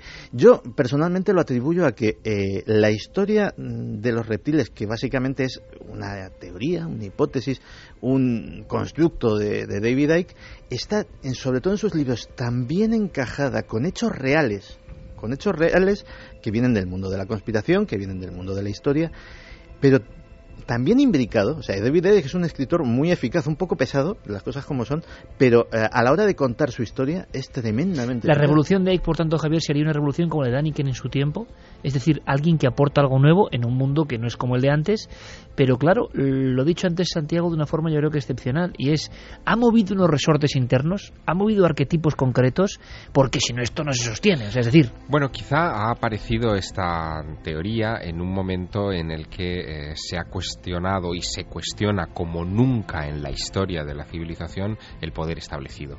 y por lo tanto, el hecho de ver en los que nos dirigen eh, a unos lagartos, pues no deja de ser eh, incluso una metáfora, una metáfora muy sustanciada de eh, esta gente, estos bastardos que están ahí eh, controlándonos y que no son ni siquiera de los nuestros. nunca mejor dicho bastardos por la culebra bastarda, ¿no? Fíjate que hubo quien creía que efectivamente incluso el propio David Icke estaba planteando una especie de metáfora o de fábula con esta historia de los lagartos y se han identificado, pues hubo una teoría y de hecho que le trajo muchos problemas con grupos eh, antidifamación eh, sobre si los famosos reptiles eran judíos, por ejemplo, si cambiabas eh, si cambiabas en si cambiabas en los libros de, de Ike la palabra reptilianos por la palabra judíos seguía teniendo sentido y a veces tenía hasta más sentido. Por ejemplo, Ike durante una época fue un tremendo defensor de los protocolos de los sabios de Sion e incluso tuvo sus validades como negacionista del holocausto cosa que abandonó más pronto que tarde. O sea, una biografía completa. Vamos a ver qué opina nuestro público, eh, porque claro, la primera parte hemos visto respuestas inmediatas. Me creo lo que dice Javier Sierra y creo que los Anunnaki fueron nuestros creadores. Claro, toda esta parte de David Icke, que es la que conecta una historia remota con el hoy, es mucho más difícil de creer. Pero también sabemos que se cree, se cree en ello y es lo que nos ha puesto en marcha. Carmen, mensajes. Pues mira, Freddy nos dice asociar a los grupos de poder que están documentados en muchos libros a reptilianos es un disparate. Marian Armando, David Icke habla con una rotundidad sobre sus creencias que es imposible ignorarlo. Señor Suerte, soy bastante fan del trabajo de David Icke. En carnavales incluso se, se disfrazó de reptiliano, en honor a él. Íñiga Montoya, mira que me gustan estos temas, pero David Icke, en serio, el de me divorcio porque mi esposa es reptiliana. Que esto es muy interesante porque ha pasado, Santi. Hace nada, en, en 2012, de su esposa Pamela, que empezó a verla que iba metamorfoseándose también su rostro y que no sabía cómo definirla, pero a lo, posiblemente era reptiliana o de otro sitio. O sea que puede que David haya perdido los cabales buceando entre información y dando algunos palos o tocando algunas áreas buenas haya sido devorado por el propio misterio que tiene su lado oscuro siempre, ¿no? Sí, pero efectivamente lo que decía esta oyente tenía toda la razón. Tú cuando escuchas eh, una conferencia de David Icke o una entrevista o, o, una intervención televisiva, ves a un tipo absolutamente coherente, absolutamente sereno y que habla con un aplomo, con una seguridad y con un don de la oratoria que es bastante hipnótico. Más mensajes. El juez que llevara ese divorcio tenía que estar alucinando. Nueva causa de divorcio. Igual era, un igual era un creyente en David Icke, vete a saber. Mm, son tantos, son tantos. Pedrito Campayo, David Icke especula con que una élite extraterrestre podría estar dominando el planeta. El que ha visto el Sol dice cuando definitivamente se sepa la verdad habrá una expansión de la conciencia humana y esto cambiará el mundo. Sara, bueno, tiene su valor si se mantuvo firme en su creencia, ¿no? Eso sí le honra, por lo menos desde mi punto de vista. A mí también, fíjate, eso me lo parece. A mí me, no sé si me enternece o no, porque puedo, puedo yo estar equivocado y él acertado, puedo decirlo también, yo no tengo ninguna verdad, pero alguien que mantiene una verdad tan increíble, yo creo que tiene su mérito también, aunque solo sea por eso. Pedro Cabrera eh, decía que tenía un artículo escrito por Ibrahim Fraser, uno de los revisores de los borradores de los libros de Ike, eh, sobre David Ike, y que te lo iba a mandar Santi, ah, porque pues eh, no sabes si lo conoces. Habla de un ex científico de la NASA que le presentó a David Icke, a Arizona Wilder, eh, la cual pone de mentirosa para arriba, dice, con fundamentos. También Stewart Shildon advirtió en su día que esta mujer trama algo contra David Icke. o sea que hay una conspiración contra Icke. si algún día contase la historia de Arizona Wilder, eh, dejaría la de David Icke. Otra amiga de Santiago. ahí, entramos, ahí entramos ya. Eh, eh, empezábamos con arqueología, seguíamos con Secaría Sitchin y sus historias más o menos bien fundamentadas, más o menos pero ya esto, eh, el final es casi tocando los amigos de Santi. Deberían regresar. ¿eh? Deberían regresar, sí, bueno, pero ¿sabes que puedes tener problemas con eso, Santi? ¿Sabes que hay muchos amigos que, pero no tienen fe? Nos lo pasábamos bien, eh, nosotros, los oyentes. Lo veremos, lo veremos. Santi, como siempre, muchísimas gracias y gracias por contarnos esta historia tan difícil de, de ser narrada y que creo que habrá puesto, bueno, pues información interesante para muchos oyentes. Felicidades, un abrazo muy fuerte, compañero. Mañana nos vemos en Cuarto Milenio. Oye, Javier, mañana 3 de junio, mañana no, bueno, sí, realmente mañana ya, lunes 3 de junio, Teatro Lara. Teatro Lara de Madrid presentaremos El Maestro del Prado como se merece, en un teatro con todos los amigos que se quieran acercar hasta allí a las siete y media de la tarde. Que es otro libro que de alguna forma no es el de David Cake, evidentemente, pero que ha movido resortes, ha movido resortes. Nos vemos allí, Javier. y nosotros continuamos. Ahora las noticias aquí en la SER.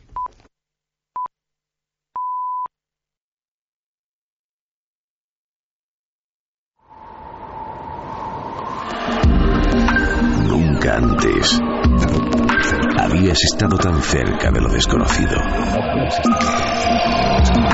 Milenio 3. Cadena Ser.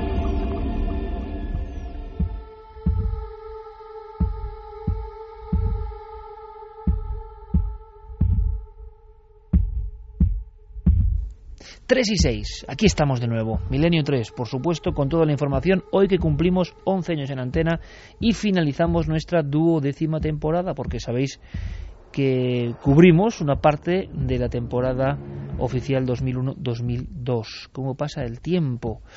Uno lo piensa, yo entré por la puerta de esta emisora en el año 99 con una etapa en el SER Carrusel de Verano y después con Roberto Sánchez La Hora de los Misterios y Amanece Nos Vamos. Madre mía, ¿eh? parece mentira, 14 años. Hablando a través de este micrófono amarillo que es el micrófono amigo y que os hace mucha compañía, lo sabemos, gracias. Ahora repasaremos algunos mensajes que nos querían felicitar.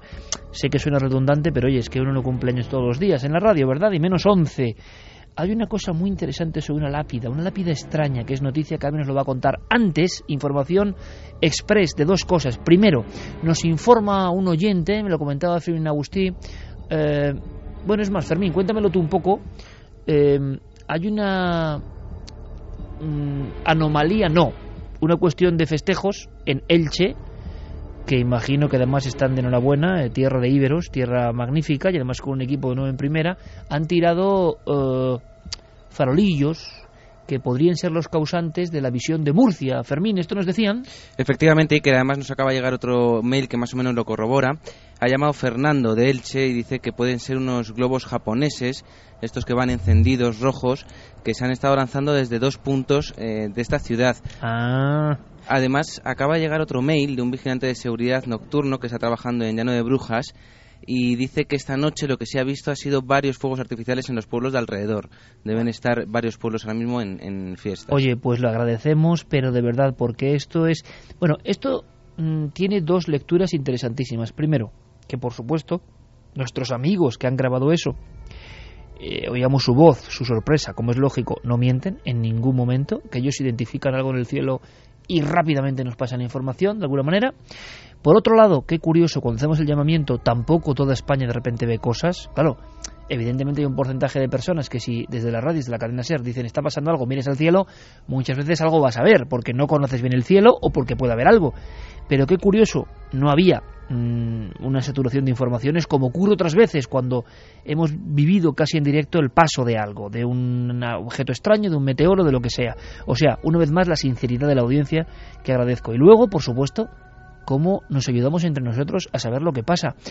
Em, desde Elche y desde el propio lugar, las cercanías de Sellano de Brujas en Murcia, nos informan. Así que tenemos bastante claro que pudo ser un fenómeno perfectamente natural. Bueno, y que no se tiene tan claro, ¿eh? porque esos farolillos es muy difícil que lleguen hasta Lucena, hasta Córdoba, donde se, han visto también eh, esas luces, o hasta Madrid. Estaban hablando de dirección Guadalajara a Madrid. ¿Y siempre varias luces? ¿Todos los testimonios hablan de lo mismo? Pues mira, el de Guadalajara a Madrid hablan de 30 objetos anaranjados, muy, muy luminosos y en fila. No había luces de posición. De Guadalajara. y para ser 30 aviones, dice que no podían ser aviones que no hacían nada. De a no ser que haya fiestas en varios lugares y les hayan dado a todos por los farolillos japoneses, ¿no?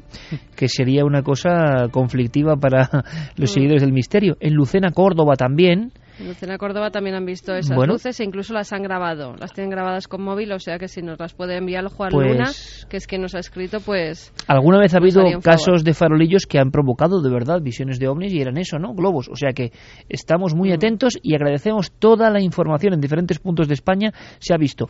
Lo de Murcia podría estar identificado sí, desde Elche nos escribían también, Elche dirección Murcia, que lo han visto durante unos 30 minutos, que sí coincide, porque además esos farolillos, si no hay viento, suelen ir bastante lentos.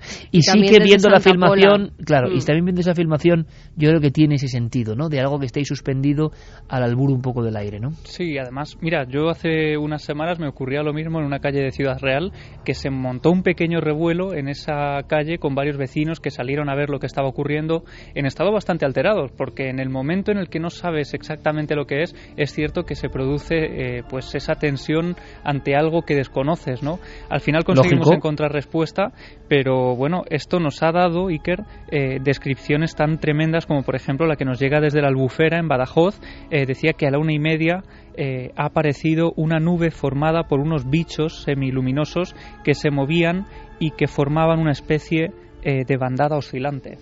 Eh, será la albuera. Eh, la albuera. La albuera. Hmm. Eh, la albufera Valencia, la albuera Badajoz. Por cierto, que es un lugar, te lo digo por eso, Javi, se puede confundir, pero es que la albuera, yo he estado allí y es lugar de varias fotografías de ovnis misteriosos, o sea que igual hay un fenómeno concreto, bueno, interesante, muy interesante. Mapeamos España y a través de vuestra comunicación y de esta gran familia que se traslada ¿no? con sus lazos a través de lo digital también, pues observamos nuestro cielo, que eso es muy interesante. Vamos a ver si desciframos el enigma. Parece, por lógica, la navaja de Ocan un poco, ¿no? Lo más lógico, Murcia-Elche pueden ser farolillos, se tiene concretamente, digamos, seguimiento de cómo se ha producido esa ceremonia, ¿no? de los de los globos japoneses. En otros lugares, bueno, a ver si lo resolvemos. Antes de enfrentarnos a esa misteriosa lápida, había una información que hemos ido guardando durante un par de semanas para saber algo más y ha sido difícil. Javi, has llamado a un pueblo de Francia teniendo con las puertas en las narices. ¿Por qué?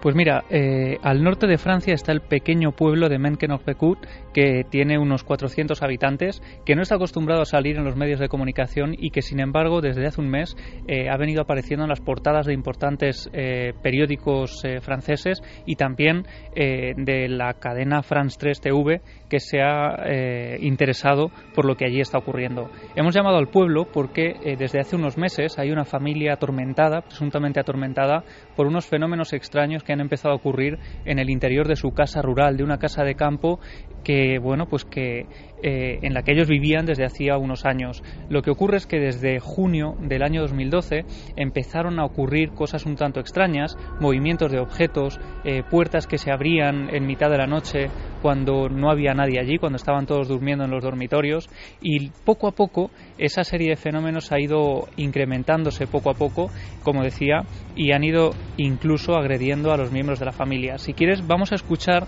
un pequeño fragmento de lo que emitía el canal France 3 hace solo unas semanas. Las persianas de esta casa permanecen bajadas después de tres días de la hospitalización de los inquilinos. La casa está inhabitada el martes por la tarde.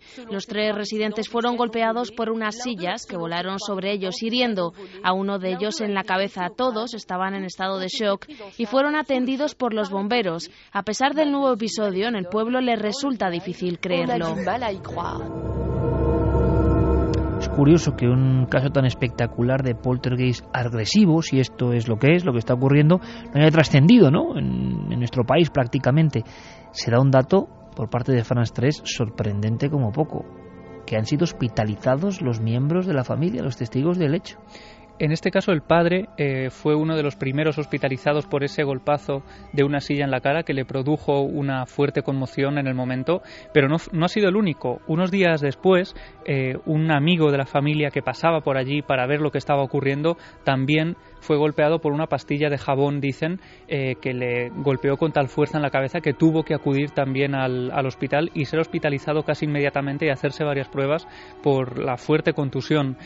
no solo eso, hay todo tipo de enseres personales que vuelan por el interior del domicilio, que ha golpeado a varias personas que han ido allí a ver y a comprobar en primera persona, hasta el propio alcalde del pequeño pueblo ha estado en el lugar y ha vivido fenómenos extraños. Vamos a escucharlo también en ese telediario de France 3. Los inquilinos no son los únicos que han visto estos fenómenos. El propio alcalde de la ciudad dice haber sido testigo de cómo una naranja atravesaba la habitación, sillas volando y piedras levitando. Una mala publicidad para los propietarios de esta casa. Y si el mandatario de esa pequeña aldea o pueblo francés perdido, remoto, donde nunca pasa nada, ha sido testigo de algo tan espectacular, ¿qué pasa cuando tú llamas? Yo no entiendo nada. Pues eh, allí nos dicen que no quieren saber más del tema, que todo se está zanjando de la forma que se ha informado en los medios de comunicación y que no tienen nada más que declarar, que por supuesto la familia eh, no quiere hacer declaraciones, que de hecho están viviendo en una casa a las afueras del pequeño pueblo porque el propio alcalde, al vivir en primera persona lo que allí eh, vivió, les se ofreció ayudarles de la forma que fuera posible. De momento dándoles una vivienda eh, temporal y por supuesto ayudándoles a encontrar otro lugar. Dicen que además el exorcista de la diócesis está también acudiendo casi diariamente a la casa a hacer varios exorcismos. A la casa deshabitada. A la casa deshabitada para hacer exorcismos eh, y para intentar bendecirla y desde luego nos decían que ya había serios problemas para que esa casa pudiera volver a estar en, venta y que por supuesto eh, alguien la comprara.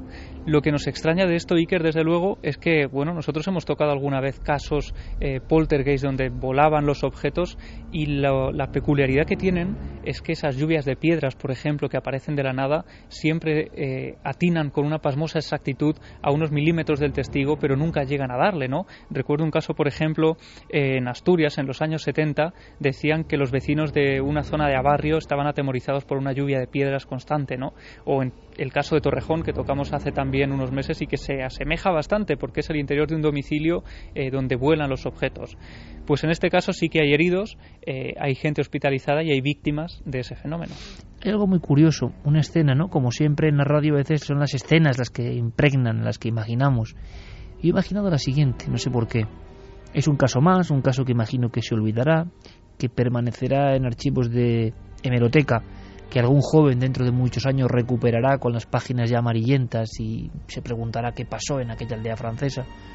Pero a mí, de todo esto se me queda, por eso, la fuerza ¿no? de la imagen, una casa que ahora está deshabitada, una casa, me imagino, con su cocina, con sus pasillos, una casa de campo en Francia. No me la imagino, mm, por lo que hemos visto, muy lujosa ni mucho menos. Y un hombre solo, un exorcista, un clérigo, un hombre de Dios, caminando solo quién sabe si en la oscuridad por esa casa, haciendo el signo de la cruz, quizá echando agua bendita, un hombre haciendo un exorcismo a una casa sola, como si la casa fuese la culpable, como si la casa tuviese vida.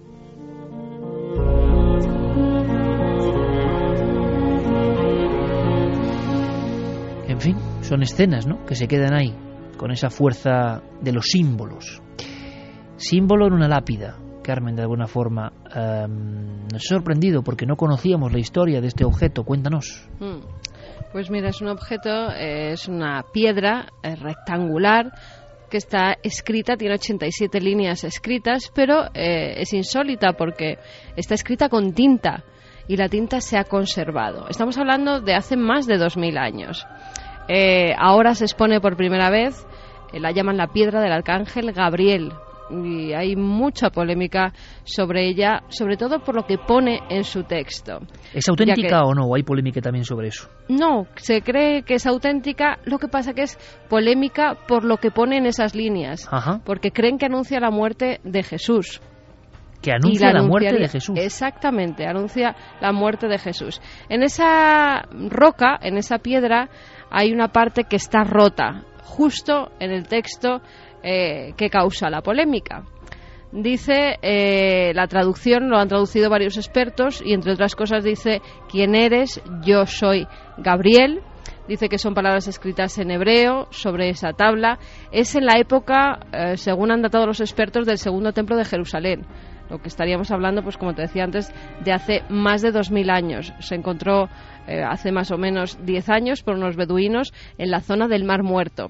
Y después de los rollos del Mar Muerto dicen que es el descubrimiento arqueológico y que tiene que ver con Jesús más importante de la historia. Y si es verdad lo que recogen esas líneas, yo diría que, casi más que los rollos del Mar Muerto, porque las traducciones son tremendas. Cuéntanos. Mm, decían eh, que es muy, es muy borroso la línea precisamente donde está esa, esa lápida, esa piedra rota, porque eh, para algunos estudiosos allí eh, se cuenta cómo fue la muerte y la resurrección del Mesías que todos apuntan a que fue Jesús de Nazaret, que hablan de él, aunque en ningún momento sale reflejado su nombre. En esas 87 líneas se narra la aparición del arcángel Gabriel a una figura humana a la que le advierte de la destrucción de Jerusalén y dice concretamente, la traducción es, pronto todas las naciones lucharán contra Jerusalén.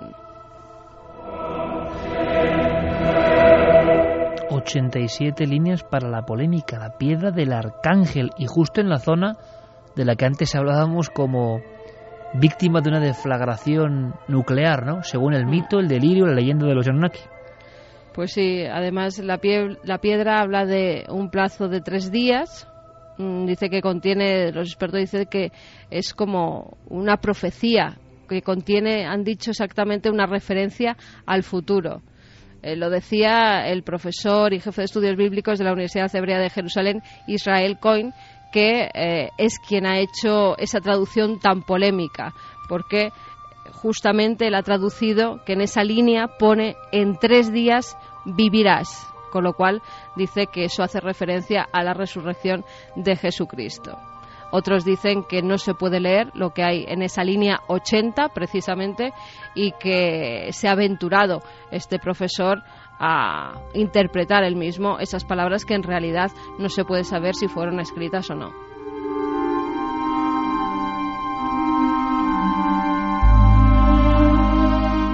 ...87 líneas el arcángel, que no deja de ser un emisario que según como se mire puede causar fascinación, pero también cierto temor, ¿no? Esos emisarios que nadie sabe en el fondo qué son. Intercesores entre el cielo y la tierra. Mensajero significa ángel. Y el arcángel dice a los tres días, vivirás.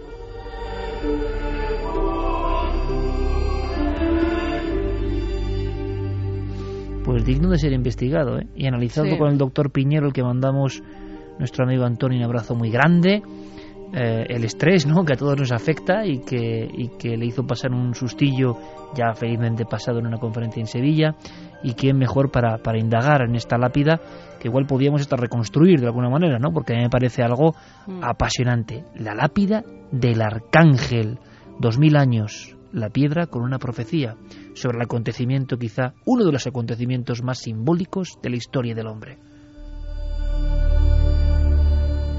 Por cierto, aunque sea otro nivel, pero en Australia está habiendo mucho problema con alguien que se hace pasar precisamente por Jesús y puede ser otra persona que, bueno, digas, está delirando, como en el tiempo de Jesús había muchas personas al mismo tiempo que Jesús, esto es muy desconocido, que decían ser los Mesías. Lo que pasa es que al parecer nadie hizo lo que hizo Jesús, pero lo sabía. Y en Australia. Estamos hablando de Jesucristo y de María Magdalena. Nada bueno, menos de los dos. Pero que parece que también tienen mucho arrastre, o es que la gente está muy confiada, o no sé qué pasa, pero gente que lo está vendiendo todo y que está yendo casi en procesión, como si fuese una imagen bíblica, detrás de estos dos sujetos. Pues sí, la verdad es que están teniendo preocupación en Australia. Eh, lo comentamos un poco a WhatsApp, pero verdaderamente hay mucha gente que está dejando sus familias y su dinero y siguiendo a este tipo. Se llama Alan John Miller, eh, es el líder de la verdad divina. Él dice que tiene claros recuerdos de cuando fue crucificado, porque es Jesús de Nazaret, y que además eh, la persona que le acompaña, María Luke, que es en realidad María Magdalena, y que lo pasó mal durante la crucifixión, pero que María Magdalena, que fue la que vio cómo le iban eh, clavando a esa cruz, pues que lo pasó todavía peor. Además ha hecho declaraciones en un canal de televisión y, dice cosas tremendas. Dice, tengo recuerdos muy claros de la crucifixión, pero no fue tan angustioso para mí como lo fue para otros. Cuando eres como Dios no te encuentras en un estado de miedo y tienes un buen control sobre las sensaciones de tu cuerpo y el nivel de dolor que puedes absorber. Claro, aquí lo asombroso es no que haya un tipo delirando, sino la facilidad o la necesidad de creer de grandes grupos humanos que se unen a cualquier causa por increíble que parezca. Exactamente. Y sobre todo, no es que se unan a cualquier causa. Este tipo va dando conferencias por toda Australia, además conferencias que reúnen a cientos de personas y creen fielmente que es Jesucristo. Es más, él asegura que resucitó a un buen número de personas y dice que, claro, que su amigo Lázaro, que fue uno de ellos y que la mayoría de gente que se menciona en la Biblia, pues que sí, que, que los resucitó y que hubo bastantes más. Iker, eh, las autoridades están ya mm, vigilando muy de cerca a este tipo porque verdaderamente se está creando una secta a su alrededor. Él vivía en una casa y como en el pueblo francés, ¿os acordáis que se creía que el fin del mundo, los que estuvieran allí, bueno, pues en este caso, eh, todas las viviendas que hay alrededor de la de este hombre están siendo también compradas por la gente que cree que es Jesucristo y que si están más cerca de él, que si están a su lado, pues no sufrirán las inclemencias de un fin del mundo si es que este llega. Bueno, en definitiva, el rudimento de cómo se forman las sectas. Muchas veces lo he pensado, ¿no? A veces, el, no, no hablo del público milenario, ojo, ¿eh? Hablo del público más quizá global en ocasiones. Que tengo la sensación de que muchas veces el público así se informa, ¿no? Quiere verdades. Le da igual que sean verdades a veces delirantes, puede elegirlas, creer en ellas o no, pero quiere verdades, no quiere dudas. Quiere que las personas del misterio le hablen de la verdad. Oye, sí, pero cuéntame qué hay de verdad. A mí todavía hay gente, a veces, que, sobre todo no, no creo que sean oyentes de la radio, oye, pero lo que cuentas es verdad. Digo, pues si, pues si, pues si no te has enterado es que no, no sigues tú muy bien lo que nosotros contamos, ni nuestra filosofía. Si nosotros dudamos de todas las verdades, de casi todas las verdades, pero hablamos desde nuestra verdad. Las personas quieren la sencillez, las personas quieren que le des todo empaquetado. Esta es la verdad, y entonces síguela. Solo desde ese punto de vista de cómo actúa la mente humana podemos entender algunas cosas y desde Hitler al que se cree Jesús, como sin, sin nada de fondo, hay personas que, bueno, dicen es que este cree en su verdad. Es una falta de creencia real y de fe en lo que uno piensa que le intentamos sustituir con la fuerza y la vehemencia de otros que sí que creen en ello. Por eso nos atraen y nos imantan. Qué fácil sería hacer un programa en estos 11 años lleno de verdades. Qué fácil sería decir soy un experto en el misterio. Qué fácil sería dar lecciones sobre todos los temas y ser el más listo de la clase. Qué fácil sería todo eso, os lo aseguro. Sin embargo, hemos optado por otro camino, siempre llenos de dudas, siempre podemos estar equivocados, siempre podemos contar una cosa y que sea otra, y que un descubrimiento nos quite la razón, siempre podemos dejar de creer hasta que lo que parece más creíble, siempre podemos creer hasta lo que parece más increíble. Es decir, en el fondo, personas que no tenemos ideas fijas. Eso yo creo que es el formato profundo del ser milenario, comprender que estamos en un mundo en cambio y que quizá no todo sea como nos han contado. Ahora, ¿qué fuerza tiene qué éxito, incluso mucho mayor del que tenemos quizá, tendríamos de, como se hace a veces, dar lecciones de la verdad, del misterio, ¿no? Cómo, a veces yo lo entiendo también, cómo alivia, cómo de alguna forma es un bálsamo para muchas personas que no están queriendo escuchar más dudas, qué es la verdad, el misterio y de la vida. No, que quieren a alguien que les diga lo que es la verdad y que no piensen más. Esta es la verdad. Así ha funcionado la religión y el dogma durante casi toda la vida. Y por eso los libre pensadores, los que no se ajustaban al dogma, habitualmente no acababan bien, no gozaban del, del séquito, porque muchas personas que no tenían ideas claras lo que querían era creer en una verdad, aunque esa verdad sea de otro y se lo haya inventado. En fin, me vais a permitir esta reflexión.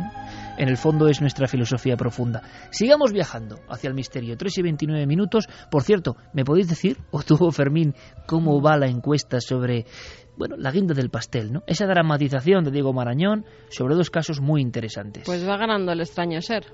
¿Sí? ¿De mucho? 68,3. Bueno, parece que queda claro.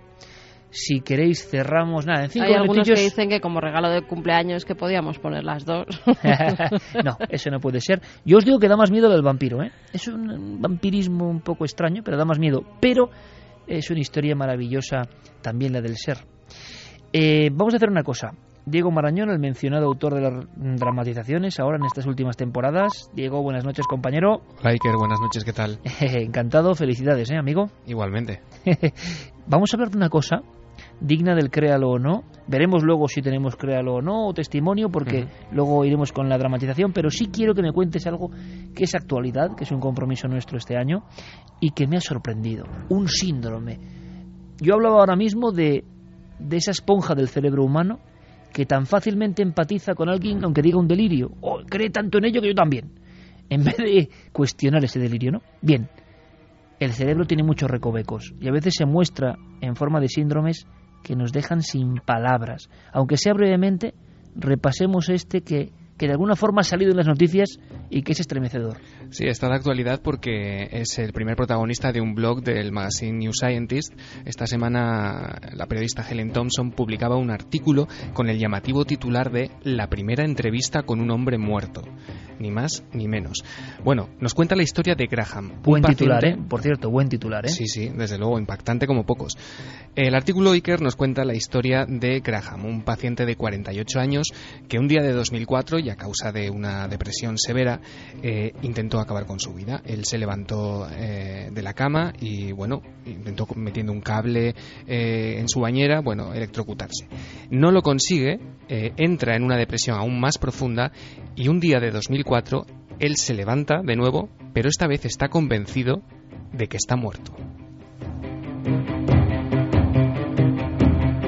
Convencido de su propia muerte. Efectivamente.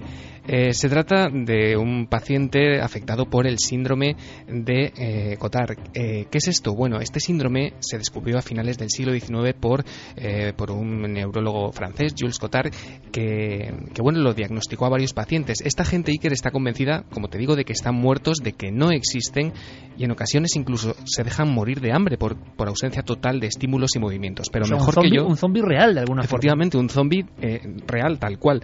Mejor que yo nos lo va a explicar el profesor de psicobiología de la Universidad Complutense, nuestro amigo Manuel Martín Loeches. Es eh, una de esas enfermedades que son muy raras, pero porque son infrecuentes y pero que nos dicen mucho sobre cómo es nuestro cerebro, que consiste básicamente en que la persona que lo padece eh, está desconectada de su, cuerpo. Esta es la base principal, es decir, no siente su cuerpo como suyo está lo que llaman desrealizada. Él tiene su mente, su espíritu por un lado, es lo que ese aspecto mental está bien, pero su cuerpo no lo reconoce como suyo. Entonces, a partir de ahí surgen una serie de, creencias, como que el cuerpo está muerto. Eh, es muy característico que sientan que el cuerpo se está pudriendo, ya que pues, no lo domina, no lo controla. Es, una, es como una carne para ellos, una carne sin, ninguna vida. Entonces sienten su putrefacción, especialmente de, los órganos internos. Sienten muchas veces incluso el olor. Mm, tienen este tipo de, alucinaciones o de sensaciones confusas.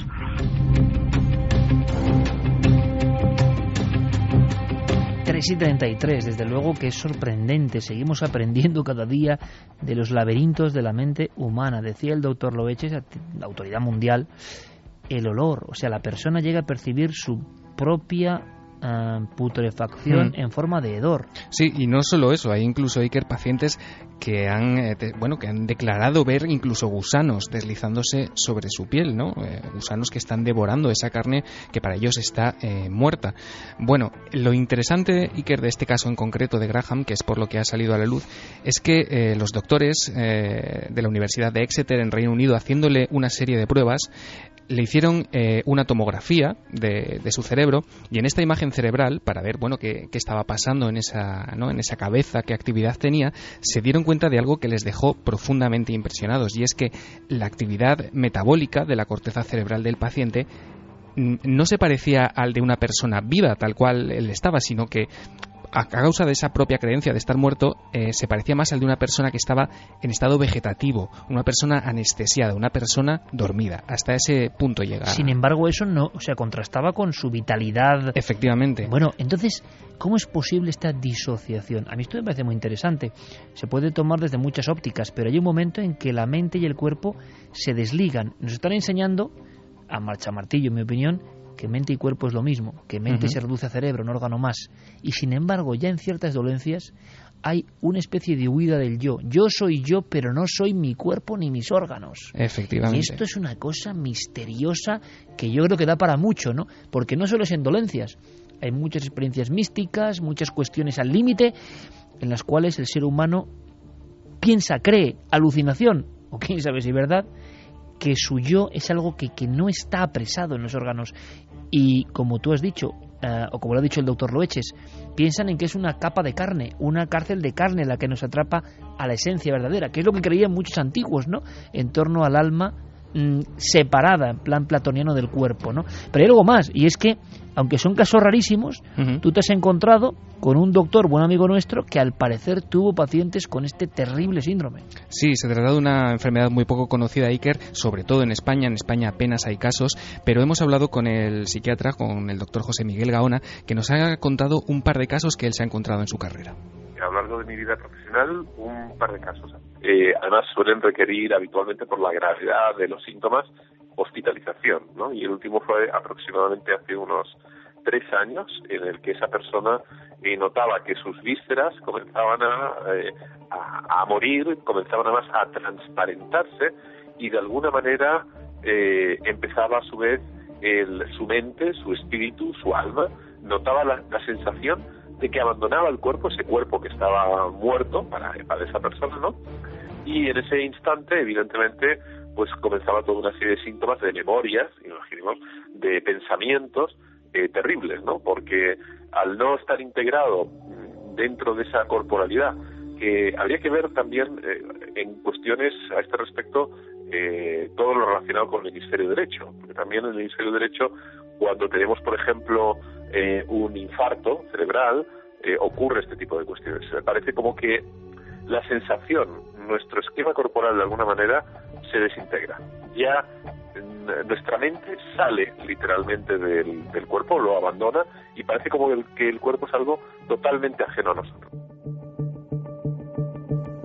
pues dado una clave al doctor Gaona, y es que hay determinadas circunstancias en la vida y en la enfermedad y en otras cuestiones más o menos extáticas, de éxtasis, en las cuales cuerpo y mente se dividen, toman caminos diversos, y eso ya provoca una sensación que nos acerca al profundo misterio de qué es lo que somos. ¿no? En fin, el síndrome de Cotard lo anotamos porque es otra de las rarezas que nos trae la actualidad. Oye, Diego, si tú pudieses votar, eh, sinceramente, aunque ya no vamos a dar más tiempo casi a, través de ikerjiménez.com a los oyentes, tú entre las dos dramatizaciones que son la guinda del pastel de esta noche, ¿cuál votarías? Yo es que he hecho una campaña muy poco disimulada en Twitter, francamente. ¿Por el vampiro? Yo hubiera votado por el vampiro, sí.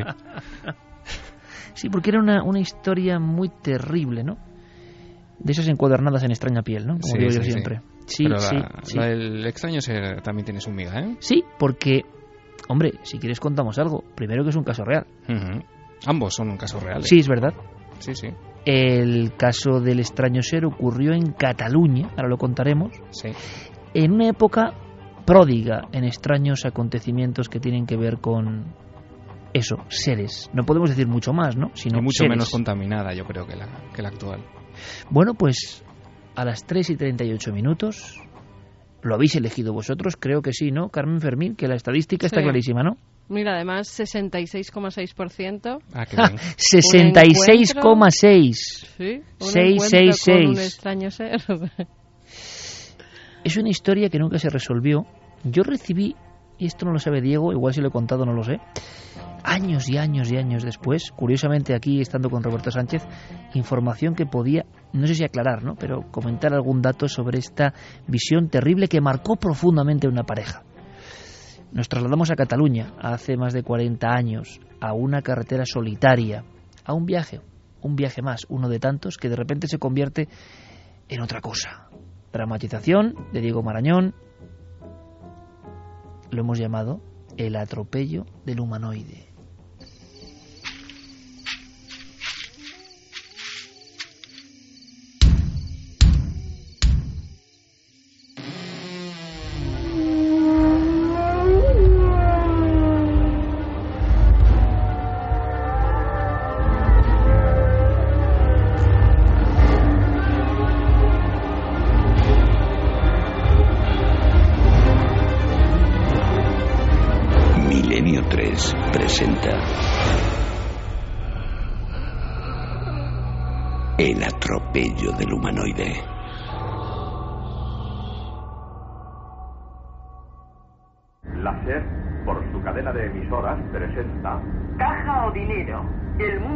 Últimos días de septiembre de 1967. Carretera comarcal 1413, comarca del Vallés Oriental. Fíjate, Mari, empieza a esconderse el sol. ¿Qué hora debe ser ya? Pues hace un momento, mientras echabas gasolina, han sonado las señales de las nueve y media en la radio. Mira ese cartel. San Feliu de Acudinas, 3 kilómetros, Barcelona, 47. Ya no queda nada. Aunque el viaje se me está haciendo eterno. Impresiones tuyas. Cosas de estas maltrechas carreteras. Mauricio Vicental, ciudadano español a pesar de su apellido, y su prometida María Rosa Font se miraron fijamente durante un par de segundos. Las palabras resultaban innecesarias. Ambos acusaban el cansancio provocado por el ajetreado día que estaba terminando. Es raro. Acabo de tener una extraña sensación. ¿Estás mareado? No, no. Me refiero a un déjà vu. La mujer abrió los ojos de par en par. ¿Qué? Tú y tu dichoso alemán.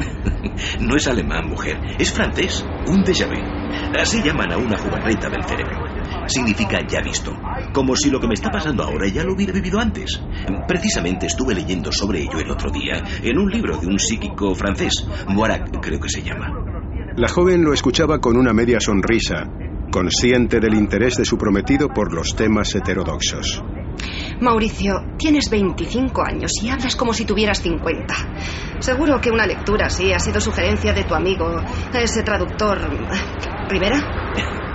El bueno de Anthony.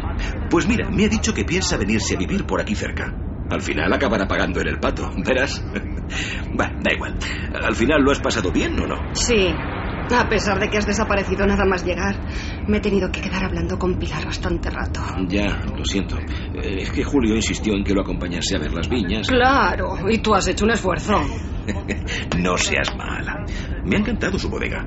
Estoy convencido de que todo le va a ir bien. Lo miras con buenos ojos. Mujer, ¿y qué quieres que...? Oye, ¿qué es eso?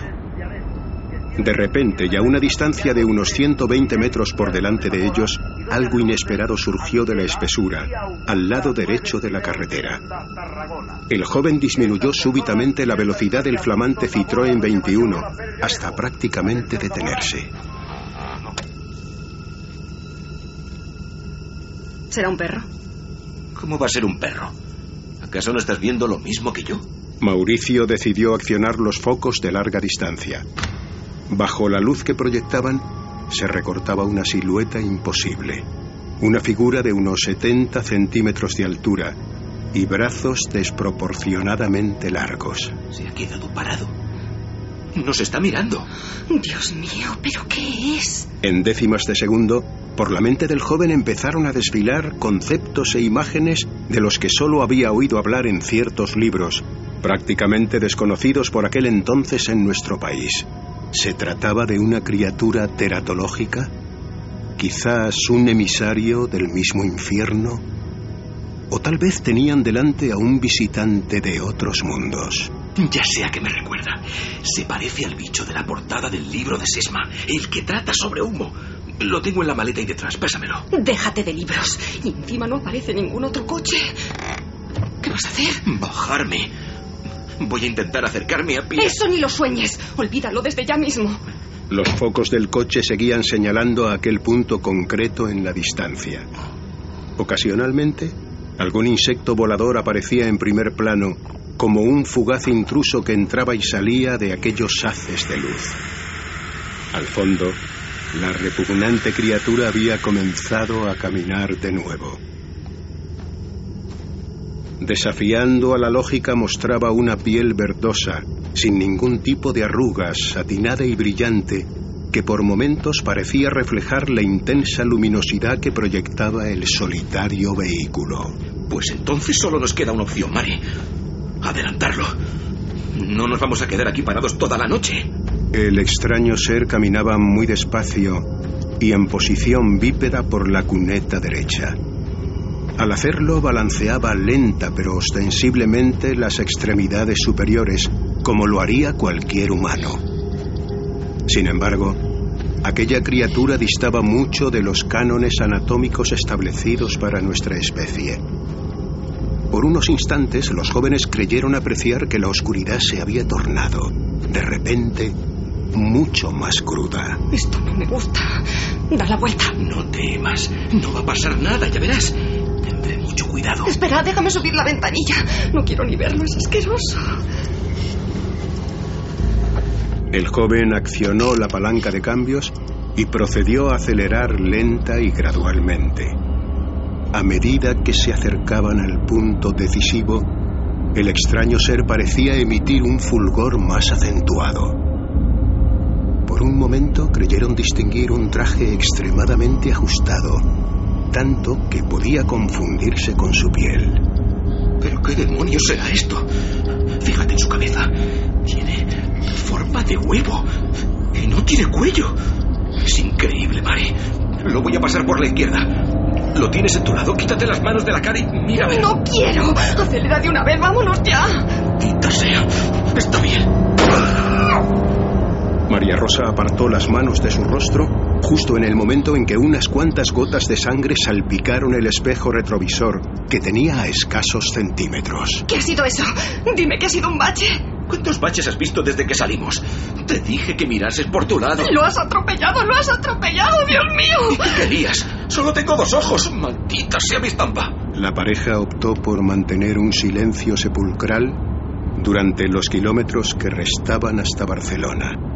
Aunque ninguno se atrevía a confesarlo, ambos temían que aquel terrible ser siguiese con vida, aferrado a los bajos del vehículo. Una vez en su destino, Mauricio apretó con fuerza la mano de su prometida y la miró a los ojos. El miedo estaba anclado en ellos. Después, abrió la puerta muy lentamente y descendió del coche.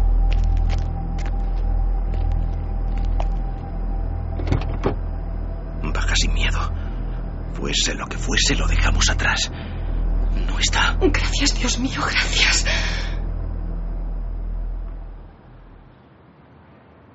A los pocos días, Mauricio Vicental acudió a relatar su experiencia al investigador Antonio Rivera.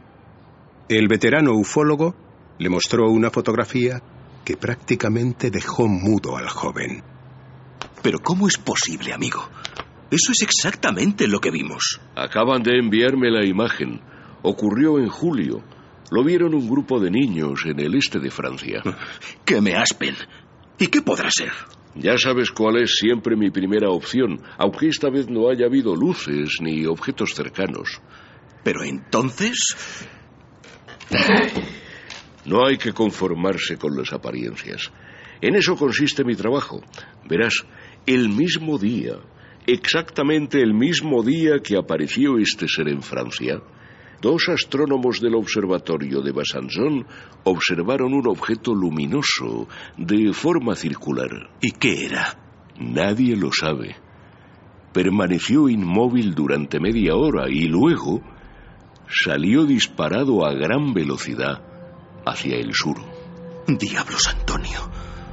Así que... ¿De veras los ovnis nos vigilan?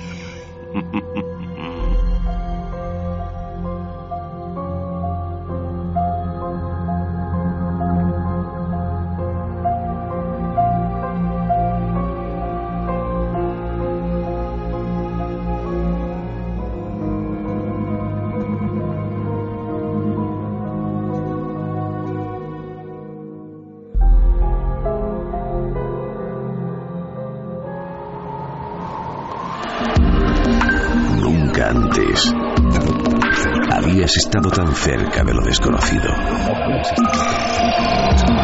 Milenio 3. Cadena Ser.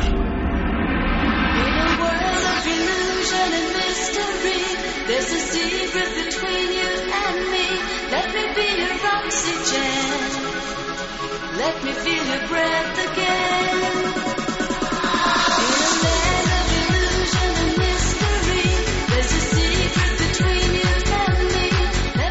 Bueno, un poco de oxígeno después de esta maravillosa historia, el caso real de San Feliu de Codines, con Esteban Masana, Ana Isabel Rodríguez, Rafael Calvo, el maestro José María del Río, Julio López, Alfonso Sanz y la supervisión de todo esto con nuestro querido amigo Juan Antonio Merayo.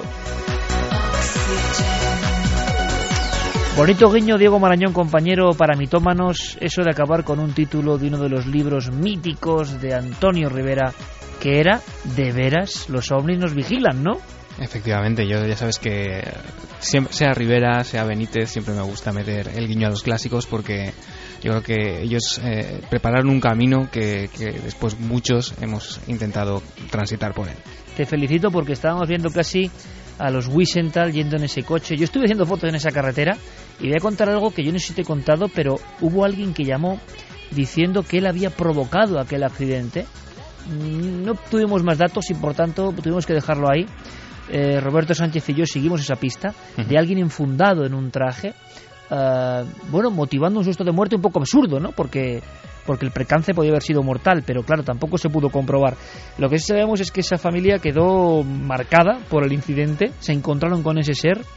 Es una zona, lo hablábamos ahora mientras escuchábamos la historia con Javi Pérez Campos, donde han ocurrido otras apariciones. Y luego Antonio Rivera, que esto no sé si es muy conocido, que hace muchos años me concedió una entrevista. Es una rareza porque yo nunca nunca lo he contado en ningún libro, solo lo publiqué en aquel número de la revista Enigmas en su día. Un día Antonio, se, yo a conocer a Antonio Rivera y se sinceró conmigo y me dijo que él había visto en su propio domicilio, eh, años atrás, y esto le marcó, un ser. Pero un ser que además el impacto es que parecía cuadrúpedo, o sea, una figura un poco encorvada, con las manos en el suelo, algo que le impactó. Y es curioso porque también, y no sé bien por qué, lo cuento esta noche, en otra entrevista años antes, JJ Benítez, ni más ni menos, que nunca lo había contado, me contó de repente, no sé, le dio mm, la sensación de que tenía que contarlo, eh, me contó cómo con seis años, en el norte de Navarra, él recordaba, y esto hasta los cuarenta y pico años no le vino a la mente, la presencia de un individuo, de un ser que le causó mucho miedo, tremendo, que parecía con el gesto de la mano decir que no se preocupase, y que había una especie de retazo en su memoria de un encuentro cercano con un individuo, ¿no? Antonio Rivera y JJ Benítez, y me lo contaron, y a veces eso, en el tiempo pasado surgen estas cosas y vuelven ¿no? en la mente. Mm, ¿Son ensoñaciones? ¿Son imaginaciones? ¿O son una profunda verdad que no podemos ni concebir? Sé que, sé que no te lo vas a creer, Iker, pero justo ayer estaba volviendo a leer esa entrevista que mencionabas Antonio Rivera en la ¿Qué revista me Enigma. dices? Sí. ¿Qué me dices? Sí, sí.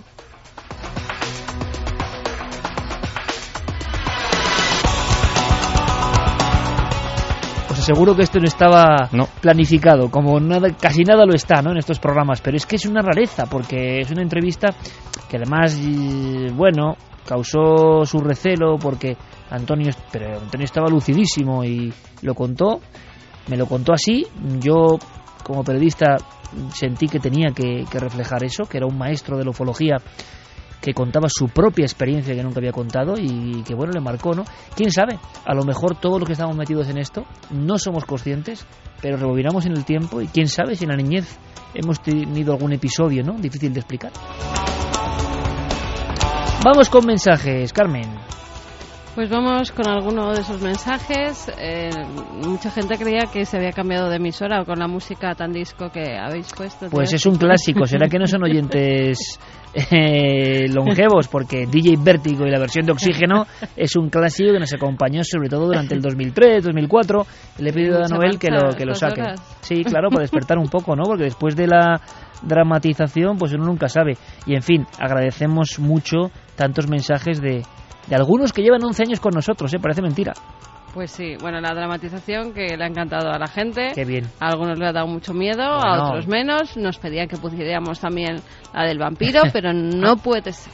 Habrá que No seguir. puede ser. Di- hay muchas personas, me dice Fermín Agustí, que creen que, que yo digo que hoy se acaba la temporada y no es así, no es así. No, hoy no, no se acaba la hay temporada. Mucha gente que lo está comentando Claro. en Twitter, pero no. Hoy es aniversario. Eh, la noche del 1 al 2 de junio, pues se cumple nuestro aniversario simbólico porque empezamos en esa fecha en el 2002, milenio 3. Pero nada más, nosotros hasta final de junio continuaremos, por supuesto, aquí. Vamos con esas felicitaciones si quieres, porque hay algunas muy bonitas. Mira, nos dicen, hola milenario, soy Jordi desde Valencia. Pues tal día como hoy, 1 del 6 del 2013, de hace 11 años, también venía al mundo mi hijo pequeño, Antonio. Qué bueno. ¿Y sabéis dónde os escuché por primera vez? Esperando el nacimiento de mi hijo paseando arriba y abajo en los pasillos del hospital. Y a eso de las 4 de la madrugada vino al mundo. Bueno, qué emocionante porque para un padre esos segundos que le dejan solo antes de entrar en el paritorio son segundos de experiencia mística absoluta, por lo menos para mí lo fueron, son momentos importantes que uno no olvidará hasta que hasta que se vaya de este mundo, ¿no? Así que que, le acompañásemos en ese momento mm, nos parece maravilloso y lleno de simbolismo positivo. Más, más. Nidia y José Luis dice felicidades por 11 años de magnífico programa. Qué sensacionales ratos nos hacéis pasar aquí en Alemania. Seguid así tan únicos, entrañables y originales. No lo dejéis nunca. Muchos recuerdos desde Alemania. Gracias. Buenas noches y felicidades milenarias. Os escuché por primera vez mientras visitaba la que entonces era mi compañera en Toledo. Desde entonces habéis sido los culpables de que me maraville y de mi poca vida social los sábados por la noche. Nos dice John desde Benidorm. Pero seguro que ha ganado mucho en inquietudes y, y en buenos momentos que luego además se han convertido en investigaciones personales. Porque uno ya en cuanto lee un libro de algo que le interesa, para mí es investigador, para mí está investigando, para mí está haciendo lo que la mayoría no hace, ¿no? Y, y motivar o sembrar eso me parece muy bonito. Es una, es una hermosa labor, ¿no? Hay, pues es que hay tantos mensajes. Dicen, buenas chicos, muy especialmente Carmen Iker, Raúl, ¿os acordáis? Un amigo que es además policía, nos dice que, sal- que saludemos al Cuerpo Nacional de Policía Sí, de. Alcobendas. Sí, sí. Hombre, Raúl, un buen amigo y que le tenemos mucho aprecio. Y bueno, qué decir, ¿no? De los cuerpos de seguridad del Estado, que, que tenemos legión de seguidores y que siempre nos lo demuestran, ¿no? Y nos llena de orgullo, sinceramente. que están patrullando ahora mismo y nos siguen escuchando. O sea que, nada, todas las fuerzas de seguridad, mucho ánimo en esas patrullas y que nos tengan sintonizados siempre, que hacemos buena compañía. Siempre con la cadena SER. Más mensajes. Buenas noches familia, para mí este cumpleaños significa la compañía dada en mis noches de competición de pesca y aguantar a los compañeros del club que como me atrevo a escucharos en barrancos perdidos y tanas imposibles de bajar, pero yo me siento protegido y acompañado compartiendo vuestra magia con la de los lugares donde desarrollo mi afición. Oye, Gracias pues- por haberme enseñado lo que es la magia y la belleza del oculto. Decía qué Mercurio. bonito, qué bonito, gracias. Competiciones de pesca, ¿eh? Eh, Mm. En una noche como hoy sería muy bonito escucharos a vosotros más que vosotros escuchándonos a nosotros. ¿Dónde nos conocisteis? ¿Cuál fue vuestra historia? ¿Qué ha aportado el programa? Bueno, podemos hacerlo un día, ¿no? Pero cuidado con la pesca, ¿eh? ¿Ha habido algún que otro caso como el, el del monasterio de Moreruela en Zamora o en Argentina, el ser extraño que enseñaba las palmas de las manos a un pescador solitario en pleno río, ¿eh? Hombre, no digas eso a estas horas. Mike Costas dice, felices 11 años. Justo con 11 añitos empecé a oír vuestras andanzas en las ondas. Que la tiene 22. 11 años después aquí Madre estoy mía. terminando periodismo. Qué bueno, qué bueno. Pues mucha Hay suerte. mucha gente eh, que nos escuchaba con 9, 10 años y ahora ya tienen 20, 21. Madre mía, ¿eh? toda una vida, parece que no, pero es toda una vida y nosotros estamos muy contentos. Diego Marañón, compañero, eh, junto a Javi Pérez Campos, una de las últimas incorporaciones y que representan esas ganas, esa vía nueva, para que digan que los jóvenes no, no hacen cosas, ¿no? Que muchas veces escuchamos eso, hay de todo, pues como en Botica, claro, y hay jóvenes como Diego y como Javi y como otros muchos que yo sé que son auténticos entusiastas y el que tiene entusiasmo mueve su mundo y el de los demás. Diego, gracias, enhorabuena, felicidades compañero, hasta la próxima. Gracias a vosotros y feliz cumpleaños. Gracias. Javi, lo dicho, felicidades compañero, mañana nos vemos en la tele. Gracias, Iker, nos vemos mañana. Venga, un abrazo muy fuerte. Por cierto, por cierto, eh, tengo aquí un documento, un documento que dice todos los seguidores de Javier Pérez Campos, alias Gerardo Prats, eh, domingo 9 de junio firmarás en la Feria del Libro, que es también un momento simbólico, ¿eh? Otro momento interesante. Podríamos contar muchas anécdotas buenas y malas, siempre buenas por el público, pero a veces hay que pasar ahí el Rubicón, ¿no? 9 de junio, por la mañana, Javier Pérez Campos firmando su libro y a punto de debutar en Planeta. Enhorabuena, amigo. Muchas gracias, Iker, hay que celebrarlo. Gracias, gracias Fermín, gracias Noel. Gracias Noel, por cierto, habría que contar cuántos programas llevamos ya juntos, ¿eh? Son muchos y con muchas músicas. Y esta casi siempre para decir que nos marchamos. Y Carmen, ¿qué decirte? 11 años de transmisión sin fallar a nuestros oyentes, creo yo, y aprendiendo mucho de ellos, que es lo importante. Que mañana nos vemos, que enhorabuena, que felicidades. Felicidades a ti también y a todos los que cumplen hoy años. Teo Rodríguez entre ellos. ¡Hombre! y Roberto Ruiz, que nos escribía también. Bueno, pues felicidades, 3 y 59, nos marchamos, mañana continuamos. Es un placer, sed muy felices y continúe la búsqueda y el misterio. Ahora toda la información, como siempre, en la SER.